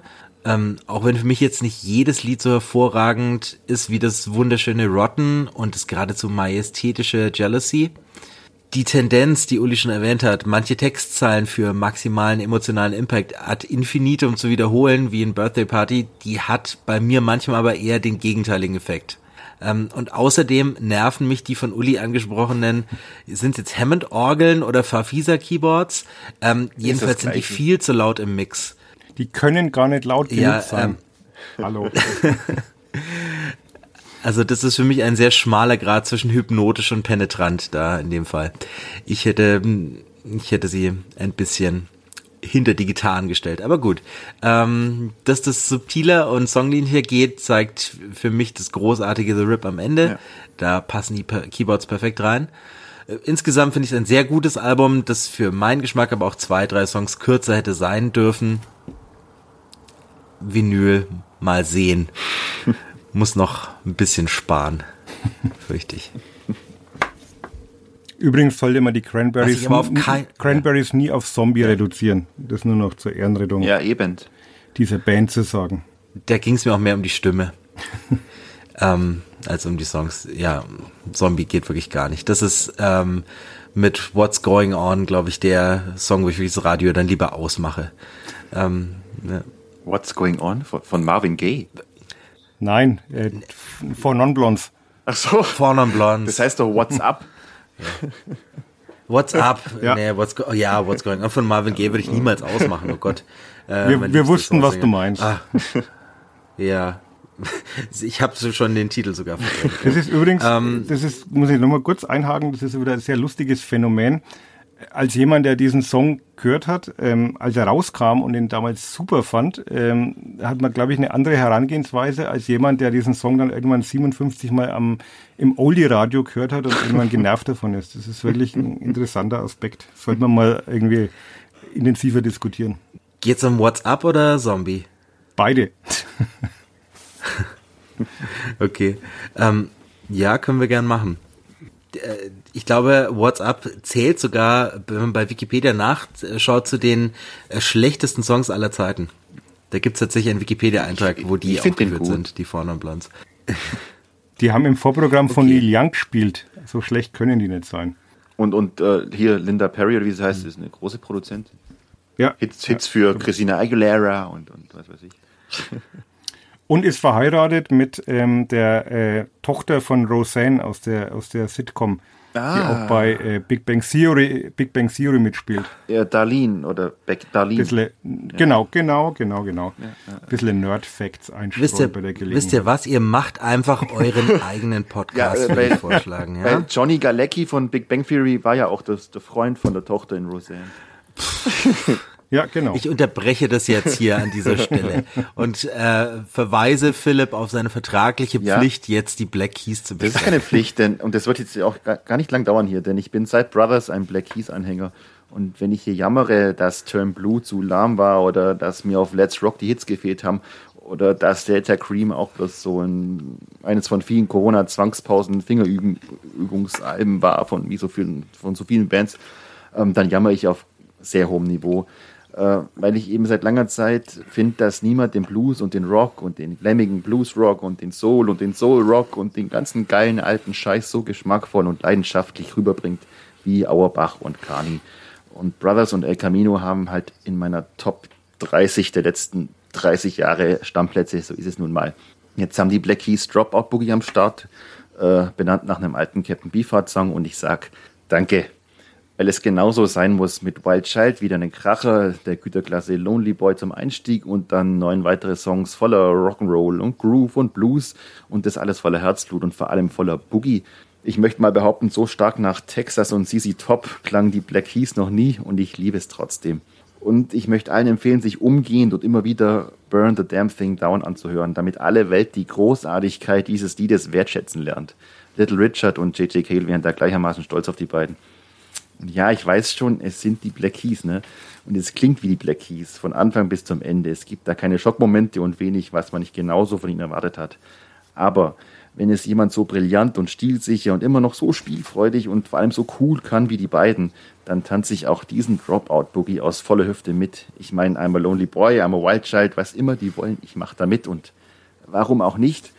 Und äh, Fun Fact zum Schluss noch, wegen Ben und Sebastian vorher, Dropout Boogie ist ebenfalls schon das elfte Album dieser Band hier. Dankeschön.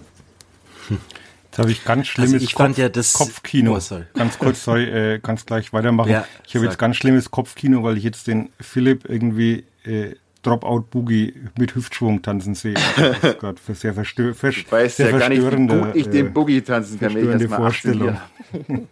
Aber ich wollte dir nicht vorgreifen, Max. Mach du.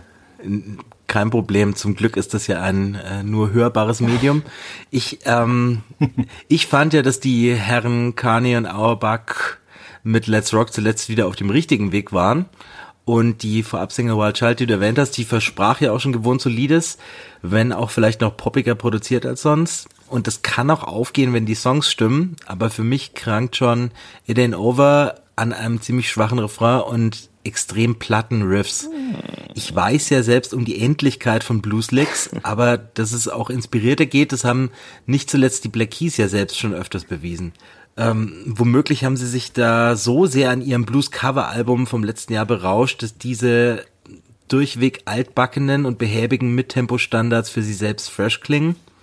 Ich mag und höre die Black Keys zwar seit erst seit Brothers, aber das hier ist für mich ihr seitdem schwächstes Album. Ja. I don't agree, okay. Jetzt habe ich mein, mein Kopfkino aus und sag, dass es mir tausendmal lieber ist als Jack White. Oh, Äh, Vengeance Blues. Vengeance Blues, ja. Ähm, ihr habt beide angesprochen. Brothers war für mich auch so das Black Keys Album schlechthin mit Tighten Up, äh, einer der Alltime Hits. Ähm, die Platte lässt mich auch ein wenig zwiegespalten zurück. Also ich finde, man kann sie gut durchhören, ist ein kurzweiliges Vergnügen. Ähm, das ist dieser Dampfhammer-Blues, wo sie auch ein bisschen Soul-Einflüsse mit einbauen, phasenweise gefällt mir ganz gut, wie in It Ain't Over. Ähm, Good Love mit Billy Gibbons von CC Top äh, hat auch was. Also Stimmt, habe ich ganz vergessen. ist eine. Platte, ja, genau, mache ich ja dann. Ähm, nette, nette, kurzweilige Platte, die man wirklich im Auto braucht. Die muss man nicht auf Kopfhörer hören, die kann man auch im Autoradio oder sonst irgendwo. Autoradio, Jukebox muss man die ich hören. mich gerade wieder als, als alter Mensch. Ähm, kann man gut hören, ähm, ist jetzt aber auch nichts, was für die Ewigkeit sein wird. Also an Brothers kommt es nicht dran. Äh, die letzten Platten, muss ich gestehen, hatte ich nicht mehr so im Blick. Ähm, ist okay. Drei plus. Ne, mit den Noten fangen wir am besten gar nicht an. Ich fürchte aber, die nächste Platte könnte auch äh, ein weiterer Spalter werden. Denn eine der stimmgewaltigsten Damen im Indie meldet sich mit ihrem fünften Album zurück. Wobei Independent im klassischen Stil war Florence Welch ja eigentlich nie. Und kleine Bühnen hat sie wohl auch nur selten bespielt.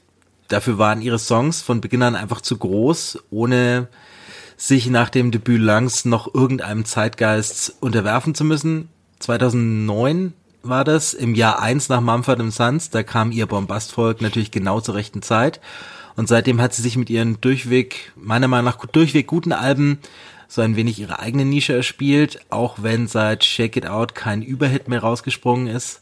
Dance Fever heißt das Neue. Und es ist nur noch alles andere als das Partyalbum, das der Titel zu versprechen scheint. Und dass die Single My Love ähm, nur punktuell einlöst, also die Dance Party. Natürlich geht es hier ominöserweise nicht um die Disco, sondern um die Tanzwut, eine epidemische Erscheinung krankhaften Tanzens im späten Mittelalter. so schaurig schön wendet sich der Opener King auch gleich vom reduzierten reduzierte Rennsound des Vorgängers Highest Hope von 2018 ab und packt die Hafen und Orchester für maximal düstere Dramatik aus, die auch im extrem beeindruckenden Musikvideo ähm, theatralisch gut rüberkommt. Die folgende Single Free ist dann ein ziemlicher Stilbruch, Upbeat und im Kontext dieser Künstlerin fast schon ein gute Laune-Lied, so ein bisschen Bruce Springsteen-Stil.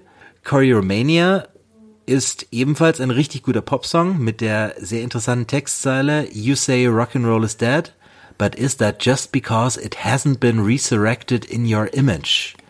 Da wüsste man schon gern, wer hier der Adressat ist, aber ähm, äh, Affären mit anderen Musikern, äh, zu denen ist mir zumindest nichts bekannt. Ähm, es wird ihr Geheimnis bleiben. Danach geht's leider ein bisschen bergab.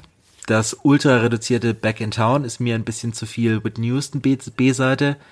Und das Spannendste an Girls Against God ist leider der Titel. Dream Girl Evil klaut sich die Melodie im Refrain ein bisschen zu offensichtlich bei Aretha Franklins Freedom und langweilt ein wenig trotz der Wall of Sound am Schluss. Die Kurve kriegt Frau Welch dann erst wieder in der zweiten Hälfte mit dem unterschwellig brodelnden Cassandra und der sehr coolen A Cappella Nummer Heaven is Here. An der Stelle sei ebenfalls das toll choreografierte Video, ich glaube in der Ukraine kurz vorm Krieg aufgenommen, empfohlen bevor sie mit zwei wunderschönen Balladen endet. Wäre diese beschriebene Durststrecke im zweiten Viertel nicht, hätte dies vielleicht sogar das beste Florence and the Machine Album werden können.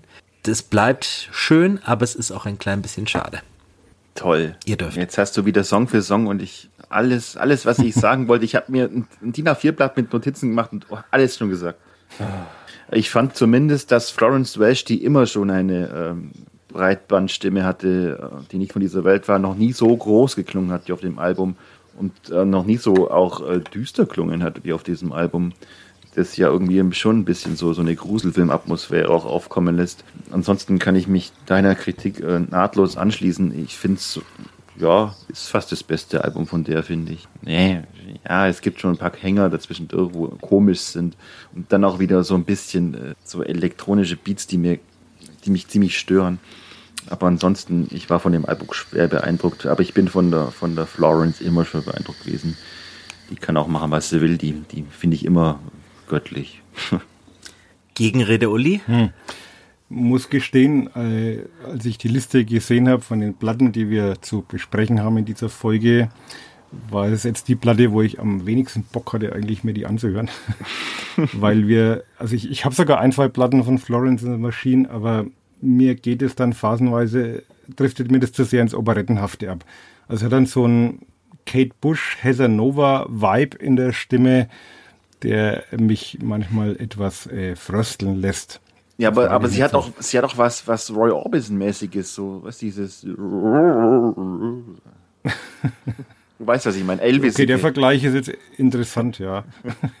Nein, aber. Um, aber danke, Uli, ganz kurz, ja. danke für den Heather Nova-Vergleich. An die Frau musste ich nämlich auch beim Hören dieses Albums mal kurz wieder zurückdenken nach Ewigkeiten. Und an dieser Stelle möchte ich nur ganz kurz einen Tipp einfügen. Das Heather Nova Live-Album Wanderlust. Das ja. vereint ihre besten Songs und ist, glaube ich, eines der best, am besten klingenden Live-Alben, das ich kenne. Man hört wirklich nur das dumme Geklatsche, wenn der Song schon vorbei ist. Also nichts gegen, gegen, nichts gegen Hesanova mag ich komischerweise wieder oder ich mochte sie gern, äh, aber teilweise gibt man da die Stimme halt dann auch eher zu sehr ins äh, Tirillierende ab. Aber äh, ich war dann angenehm überrascht von der Platte, ähm, war bei weitem nicht so schlimm, als ich gedacht habe und mit Free habe ich einen wirklichen Hit gefunden. Stichwort äh, Tape fürs Schwimmbad hätte der Platz. Äh, auch King mit seinem treibenden Beat, der dann so ins Orchestrale kippt mit, mit Bläsern und Streichern, fand ich ganz gut. Also war eine okaye Platte. Ähm, wenn wir aber den Vinylkauf als Qualitätsmerkmal anführen wollen oder als Kriterium, dann äh, würde ich eher verzichten. Ja, auch hier hat der Preis mich bisher noch abgehalten. Das ist schon die Inflation. Wahnsinn, ne? Ist, man kriegt kaum eine Platte unter 30 Euro mehr. Das ist schon wirklich krass. Also, dass Gurken teurer geworden sind, ist mir nicht egal, aber, aber äh, bei Platten ist es dann schon, da hört der Spaß auf. Jetzt muss halt entscheiden, ne? Platten oder Salatöl. Jedenfalls haben wir es geschafft. Und ähm, fast geschafft, denn wir haben noch unsere kurze kleine Rubrik kurz und gut ähm, mit Platten, die wir nicht ausführlich besprechen, sondern euch einfach nur so ans Herz legen wollen. Uli, leg doch kurz los. Und ich mag es wirklich kurz und gut. Ähm, die eine Platte, die ich gerne empfehlen möchte, ist äh, Endless Rooms von den Rolling Blackouts Coastal Fever. Drittes Album der Band aus Merl Melbourne, Australien. Ein sehr verspielter, vielschichtiger Indie-Rock mit äh, dreistimmigem Gesang und auch einem sehr komplexen Gitarrensound, den man auf jeden Fall raushört.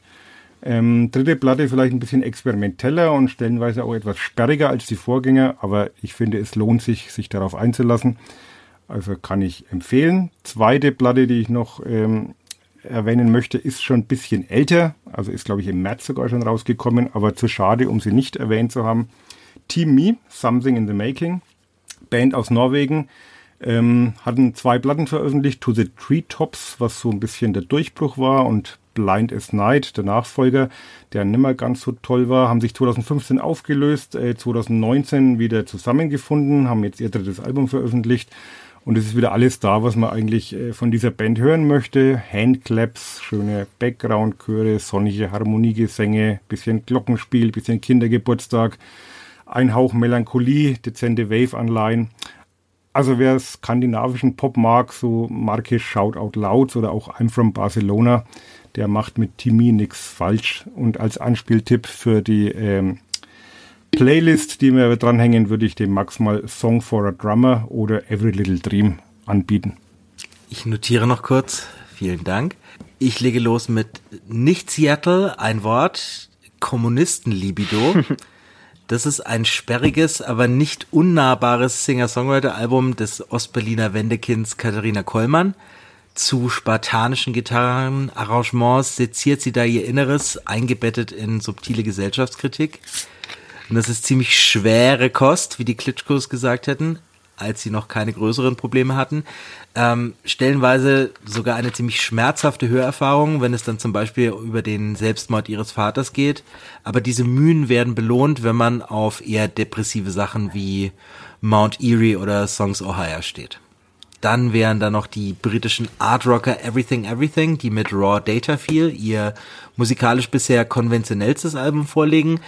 Das die teils wahnwitzigen Kompositionen von früher. Ich empfehle hier besonders Arc von 2013, aber durch relativ starkes Songwriting kompensieren.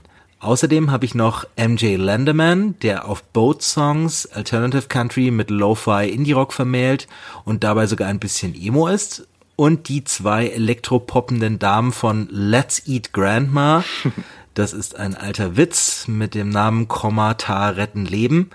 Ähm, die auf ihrem zweiten Album eine ordentliche Schippe Catchiness und fokussierte Songwriting drauflegen, ohne dabei ihren leicht schrägen Charme einzubüßen.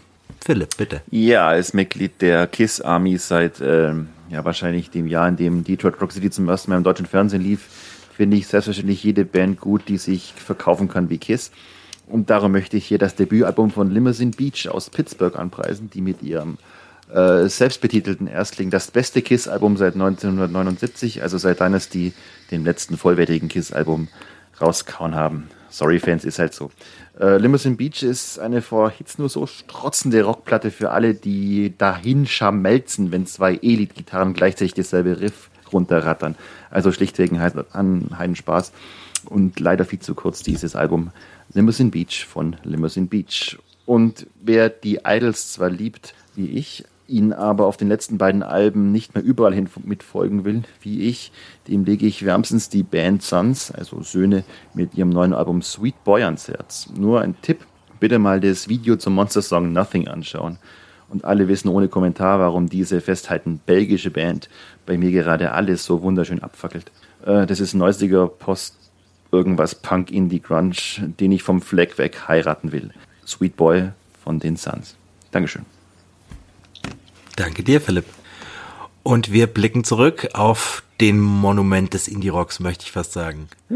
Mehr dazu gleich. The Good Old Days. Der Headliner.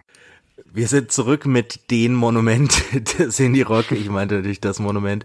Ähm, es handelt sich um kein geringeres Album als das vor 25 Jahren erschienene OK Computer der bis heute eher unbekannten Band Radiohead, erschienen auf den ähm, Emmy Records Parlophone Capital am 21. Mai 1997 produziert von Nigel Godrich, den wir heute auch schon genamedropped haben.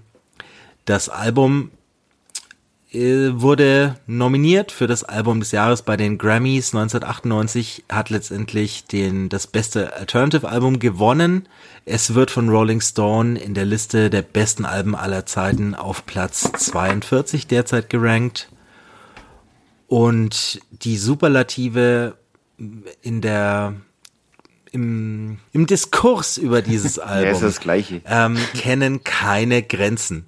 Weshalb wir äh, uns heute die Rück unsere Rückschau mit einer provokanten These verbinden wollen.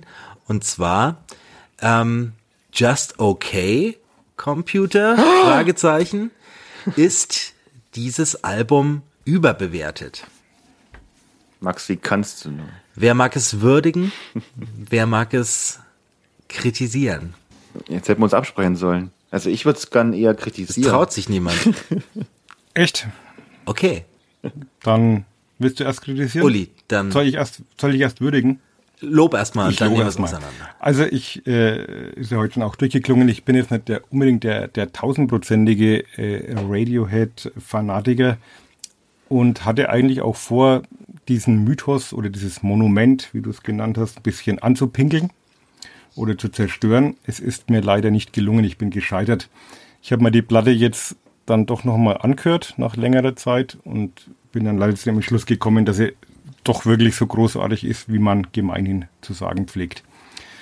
Ähm, ich habe sie damals sogar bemustert bekommen von der Plattenfirma und war am Anfang gar nicht so begeistert, weil ich halt Radiohead eigentlich mochte von den zwei Vorgängeralben und es ja dann doch schon ein ziemlicher Stilbruch war.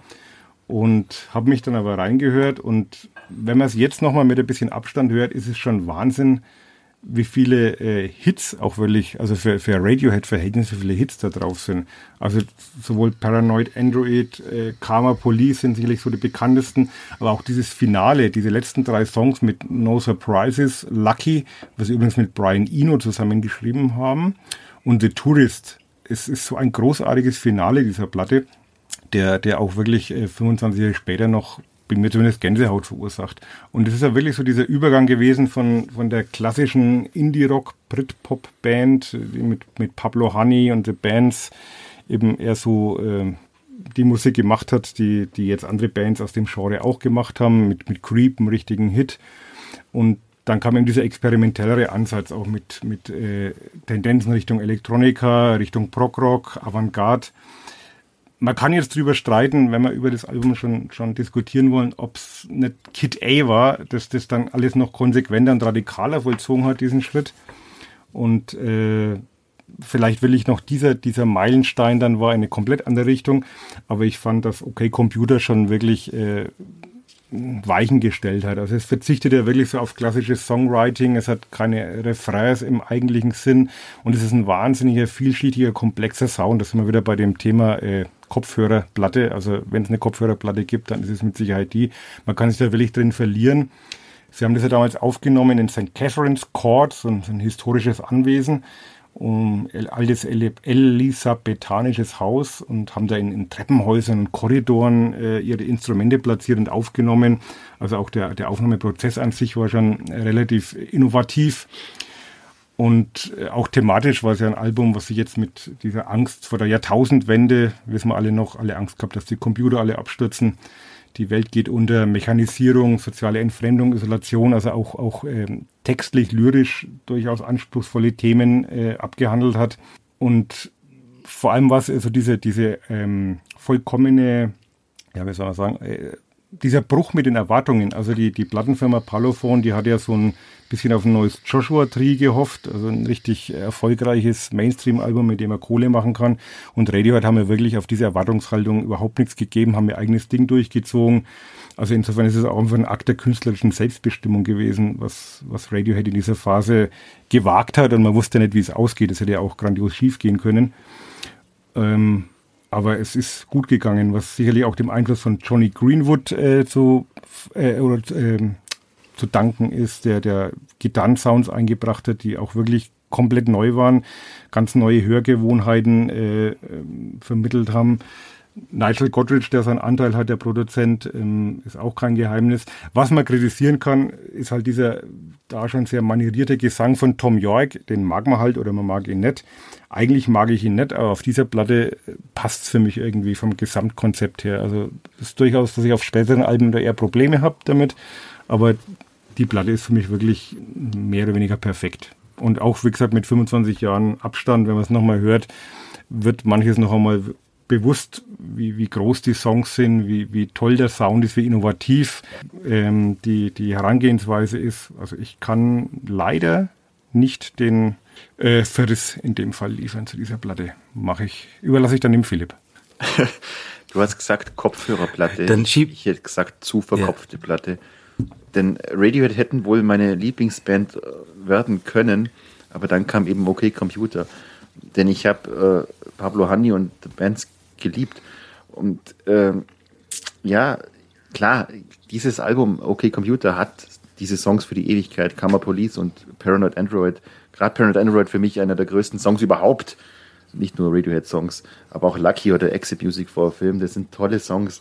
Aber was ich mehrheitlich auf diesem Album nicht habe, sind eben Rocksongs, ob jetzt Alternative oder sonst irgendwas. Es fehlt mir schlichtweg die Gitarre. Und die wird an zu vielen Stellen durch irgendwelche Spielereien, natürlich super kluge Spielereien, ersetzt. Und es wird immer dann, wenn mich ein intensives Riff, wieder abholen könnte, wird es verkopft. Und auch Tom Yorks Stimme wird immer dünner oder wie du sagst, manieriert. Und mit dem Album fangen dann für mich Radiohead ein bisschen an, oder im Grunde fangen sie damit an, von einer Fanband zu einer Kritikerband zu werden. Und da Tom York eine eine fundamentale Abneigung gegen die Presse hat. Gut, dass die, die britische Presse ein Spezialfall ist, ist ja okay. Das sagt mir aber, dass er Kritiken von sich liest. Und seitdem machen die bloß noch in meinen Augen Musik für Kritiker, aber nicht mehr fandienliche Musik. Und ich bin halt kein Kritiker, ich bin zuallererst mal Fan dieser Band gewesen. Und ab diesem Album hat mich Radiohead irgendwie verloren. Dann wurde alles so Art Pop, Art Rockig, dass ich einfach nicht mehr begriffen habe. Und dann war nichts mehr einfach. Davor war es halt so schön einfach und man konnte diese Musik einfach lieb haben, musste nicht ein Seminar drüber schreiben, was sie jetzt damit noch bezwecken wollen und wie auch immer. Von dem her überschätzt wahrscheinlich nicht, weil es ja, ne, du, Uli, du hast gesagt, auf so viele Weisen auch bestimmt revolutionär war. Nur leider war es auch das Album, mit dem mich Radiohead verloren haben. Ich glaube, sie juckt es nicht wirklich, die Band, aber immerhin hatten sie damals dann einen richtig, richtig großen Fan weniger. Ja. Stichwort überschätzt, so bin ich überhaupt auf die, die These gekommen.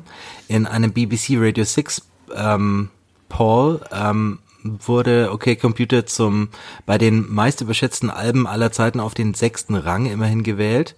Und das hat mir erstmal zu denken gegeben, wie das kommt. Was war der Platz ein paar eins? Punkte von das müsste ich jetzt noch mal, da müsste ich erst auf Quellensuche okay. gehen. Hier. Äh, ich ich äh, gucke neben, äh, während ich äh, äh, auch so ein klappt, ne? ähm, stimme ich voll äh, eins mit ein. Es ist natürlich Nevermind von Nirvana. ja, ja, ja. Jetzt geht's. Ähm, okay sagt viel zur Ernsthaftigkeit des Polls aus. Ja. Aber ich würde gerne ein paar Punkte vom Uli aufgreifen und ein bisschen gegen das Album wenden. Auch wenn ich natürlich voranschicken muss, dass es ein wahnsinnig gutes Album ist. Aber ist es wirklich das beste Indie-Rock-Album aller Zeiten? Ähm, Uli meinte, das ist, äh, es bereitet viel vor, was später kam und genauso sehe ich es auch. Es ist eine Art Übergangsalbum zwischen dem Glam, Britpop ähm, von The Bands, das für mich eins der besten Gitarrenalben überhaupt ist, ähm, hin zum abstrakt elektronischen, ähm, abseits aller gängigen Songstrukturen von Kid A. Da fällt das so zwischen rein. Es bereitet Kid A vor und kann sich noch nicht ganz von The Bands ähm, und den Rocksounds trennen. Und damit sitzt es mir jetzt ein bisschen zu sehr über den Stühlen. Es wirkt, als hätten Radiohead sich noch nicht ganz gefunden, wie dann bei Kid A, dass sie ja ein Stück weit auf ihren folgenden Alben reproduziert haben und ähm, trauern gleichzeitig ein bisschen ähm, den simplen, simpleren Strukturen ähm, ihrer ersten beiden Alben nach was die Songs angeht, finde ich die Highlights nicht ganz so oder etwas rarer gesehrt. Es gibt Karma Police ist für mich vielleicht der beste Radiohead-Song und das ist auch eines der ersten Lieder, dass ich, dass ich eine Erinnerung habe, dass ich sie in Real Time durchs Musikvideo entdeckt habe. Das ist ja dieses ultra gruselige Video, wo Tom York da hinten im Auto sitzt und diesen Mann verfolgt, äh, diesen halbnackten auf der Straße in der Nacht. Und das hat mich so gegruselt, dieses Video. Und allein der Anblick von Tom York hat mich schon gegruselt. ähm, aber ein Wahnsinnssong. Ähm, aber danach, äh, wenn man Paranoid Android jetzt noch abzieht, dann finde ich viele der Singles tatsächlich überbewertet. Jetzt beim nochmaligen Hören fand ich No Surprises, ehrlich gesagt, mit diesem ähm, vier Gitarrentönen, die da das komplette Lied durchspielen, ziemlich langweilig. Und ähm, das möchte ich nicht gelten lassen für Airbag, das für mich der zweitbeste Song ist, der Opener. Aber ansonsten sind es einfach nur gute Songs, ohne wirklich rauszustechen oder Songs für die Ewigkeit zu sein für mich. Die finde ich eher auf anderen Radiohead-Alben. Auch späteren teilweise noch. Also ich, äh, Pyramid Song ähm, bei der Amnesiac ähm, oder There There auf der Hell to the Thief ähm, haben sich mir mehr eingeprägt als die Deep Cuts dieses Albums. Ich ähm, reiteriere nochmal meine These. Ich glaube, es ist ein Übergangsalbum und wird ähm, aber gleichzeitig als die einzig wahre Form von Radiohead ähm, angesehen, was der Band aber selbst meiner Meinung nach gar nicht ähm, im Kopf war, als sie das Album geschrieben haben. Ich glaube, sie waren auf der Suche. Aber das, das trifft schon ganz gut. Das ist, glaube ich, genau das, der Punkt, warum mir diese Platte eigentlich relativ gut gefällt, weil sie eben diese Übergangsplatte war, weil sie sowohl diese alten, äh, gewissen Teil noch diese, diese klassischen ähm, Gitarrenrock-Anklänge hat, wenn auch nur noch sehr verhalten. Also mich haben sie mit, um auf den Philipp zurückzukommen, mich haben sie mit Kid A eher verloren. Das war mir, war mir dann zu verkopft und zu kompliziert. Und das war, äh, äh, okay, Computer war die Platte für mich noch die, die Konsensplatte, wo ich mich eigentlich darauf einigen konnte, weil ich die Songs großartig fand und weil es so zwischen den Welten ein bisschen geschwebt hat. Danach wurde es mir dann phasenweise zu anstrengend. Was mir vielleicht generell auf den Sack geht bei großen Bands, ist, dass Weiterentwicklung eigentlich immer nur heißt, wir werden jetzt elektronischer. Und ich meine, äh, ja, jetzt werdet ihr wieder die, die Augen drehen, aber die Beatles haben es auch geschafft ohne Elektronik. Trotz äh, gab es ja damals alles noch gar nicht. Ja, aber ne, ja. sie konnten auch was mit einer Gitarre, einem Bass, Drums und, und einem Mikrofon trotzdem Magie erzeugen und sich auf jedem Album neu, nicht erfinden, aber immer was Neues entdecken. Aber irgendwie Bands der Neuzeit können halt, ja, da machen wir was Elektronisches, dann sind wir weiterentwickelt. Sehe ich nicht so. Aber die Frage ist natürlich, wo, ja, ich seh, ich wo, wo, wo Radiohead heute wären, wenn sie jetzt einfach äh, The Bands Teil 2, The Bands Teil 3 gemacht hätten. Ich glaube dann. Dann wären sie immer noch einer meiner Lieblingsbands. oder, oder halt so aller Block Party, okay, die waren das ein bisschen später, aber wo man halt dann einfach sagt, naja, äh, nichts Neues mehr, ne? Also irgendwie. Nein, ich meine ja nicht, dass wir das alle wiederholen, aber man kann, man kann doch auch mit ja. Gitarrenmusik kann man trotzdem nochmal Innovationen, auch wenn es schwierig ist, klar, wie man, es gibt beim Blues nicht viele. Ja, ja, ja, trotzdem geht es. Die Beatles haben es vorgemacht. Philipp, ich fürchte, ähm, John Lennon wäre auch mit Giorgio Moroder zwei Jahre später im Studio geendet. Ja, also, ich meine, ich denke mir oft. Ähm, äh, manche frühen Enden sind ja, vielleicht sogar. ich will gar nicht wissen, was Jim Morrison gemacht hat. Oh Gott, oh Gott. Der wäre mit Avicii. Apropos nerviger Orgelsound, ja, ähm, okay. Ja. Ich, wir müssen am Ende konstatieren, dass Philipp und ich wahrscheinlich falsch liegen. Acht Millionen verkaufte Alben ähm, strafen uns Lügen. Ich, und ich, ich meine, ich besitze es ja auch. Seine Altersweisheit wie immer recht. Ja, mag sein, aber.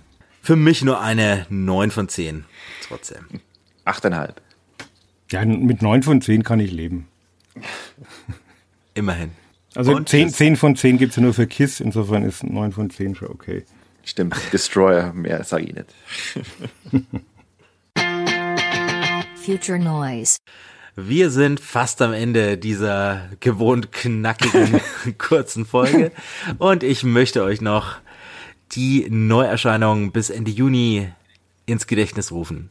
Ähm, am Tag der Aufnahme bereits raus erschienen sind Liam Gallaghers neues Soloalbum Come On You Know und die neue Wilco, ein Doppelalbum mit dem Namen Cruel Country. Nächste Woche am 3.6. kommt Angel Olsen zurück mit ihrem Album Big Time und Dennis Luxons äh, Wave Nebenprojekt Invasion bringt das Album Let the Night Love You. Am 10.6. folgen die sehr meiner Meinung nach sehr tollen Power Popper Joyce Manor mit 40 Ounces to Fresno. Am 17.06. die Math Rocker Folds mit Life is Yours. Die Post-Punker TV Priest mit My Other People und Nick Cave veröffentlicht die EP Seven Psalms.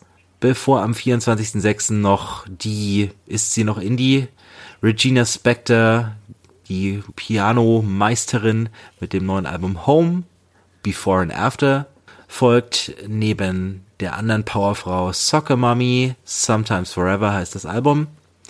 Die alten Psych-Rocker Brian Jonestown Massacre bringen Fire Doesn't Grow on Trees und Rückkehrer des Monats vielleicht, Alexis on Fire, die Post-Hardcore-Veteranen, bringen ihr neues Album Otherness raus. Bis dahin wünschen wir euch eine schöne Zeit, geht auf Konzerte, bleibt gesund und erzählt anderen Leuten von diesem Podcast. Mehr habe ich nicht zu sagen, außer vielen Dank, Uli. Gerne. Vielen Dank, Philipp. Und einen schöne gute Nacht euch beiden. War ja Ciao, ciao. Servus.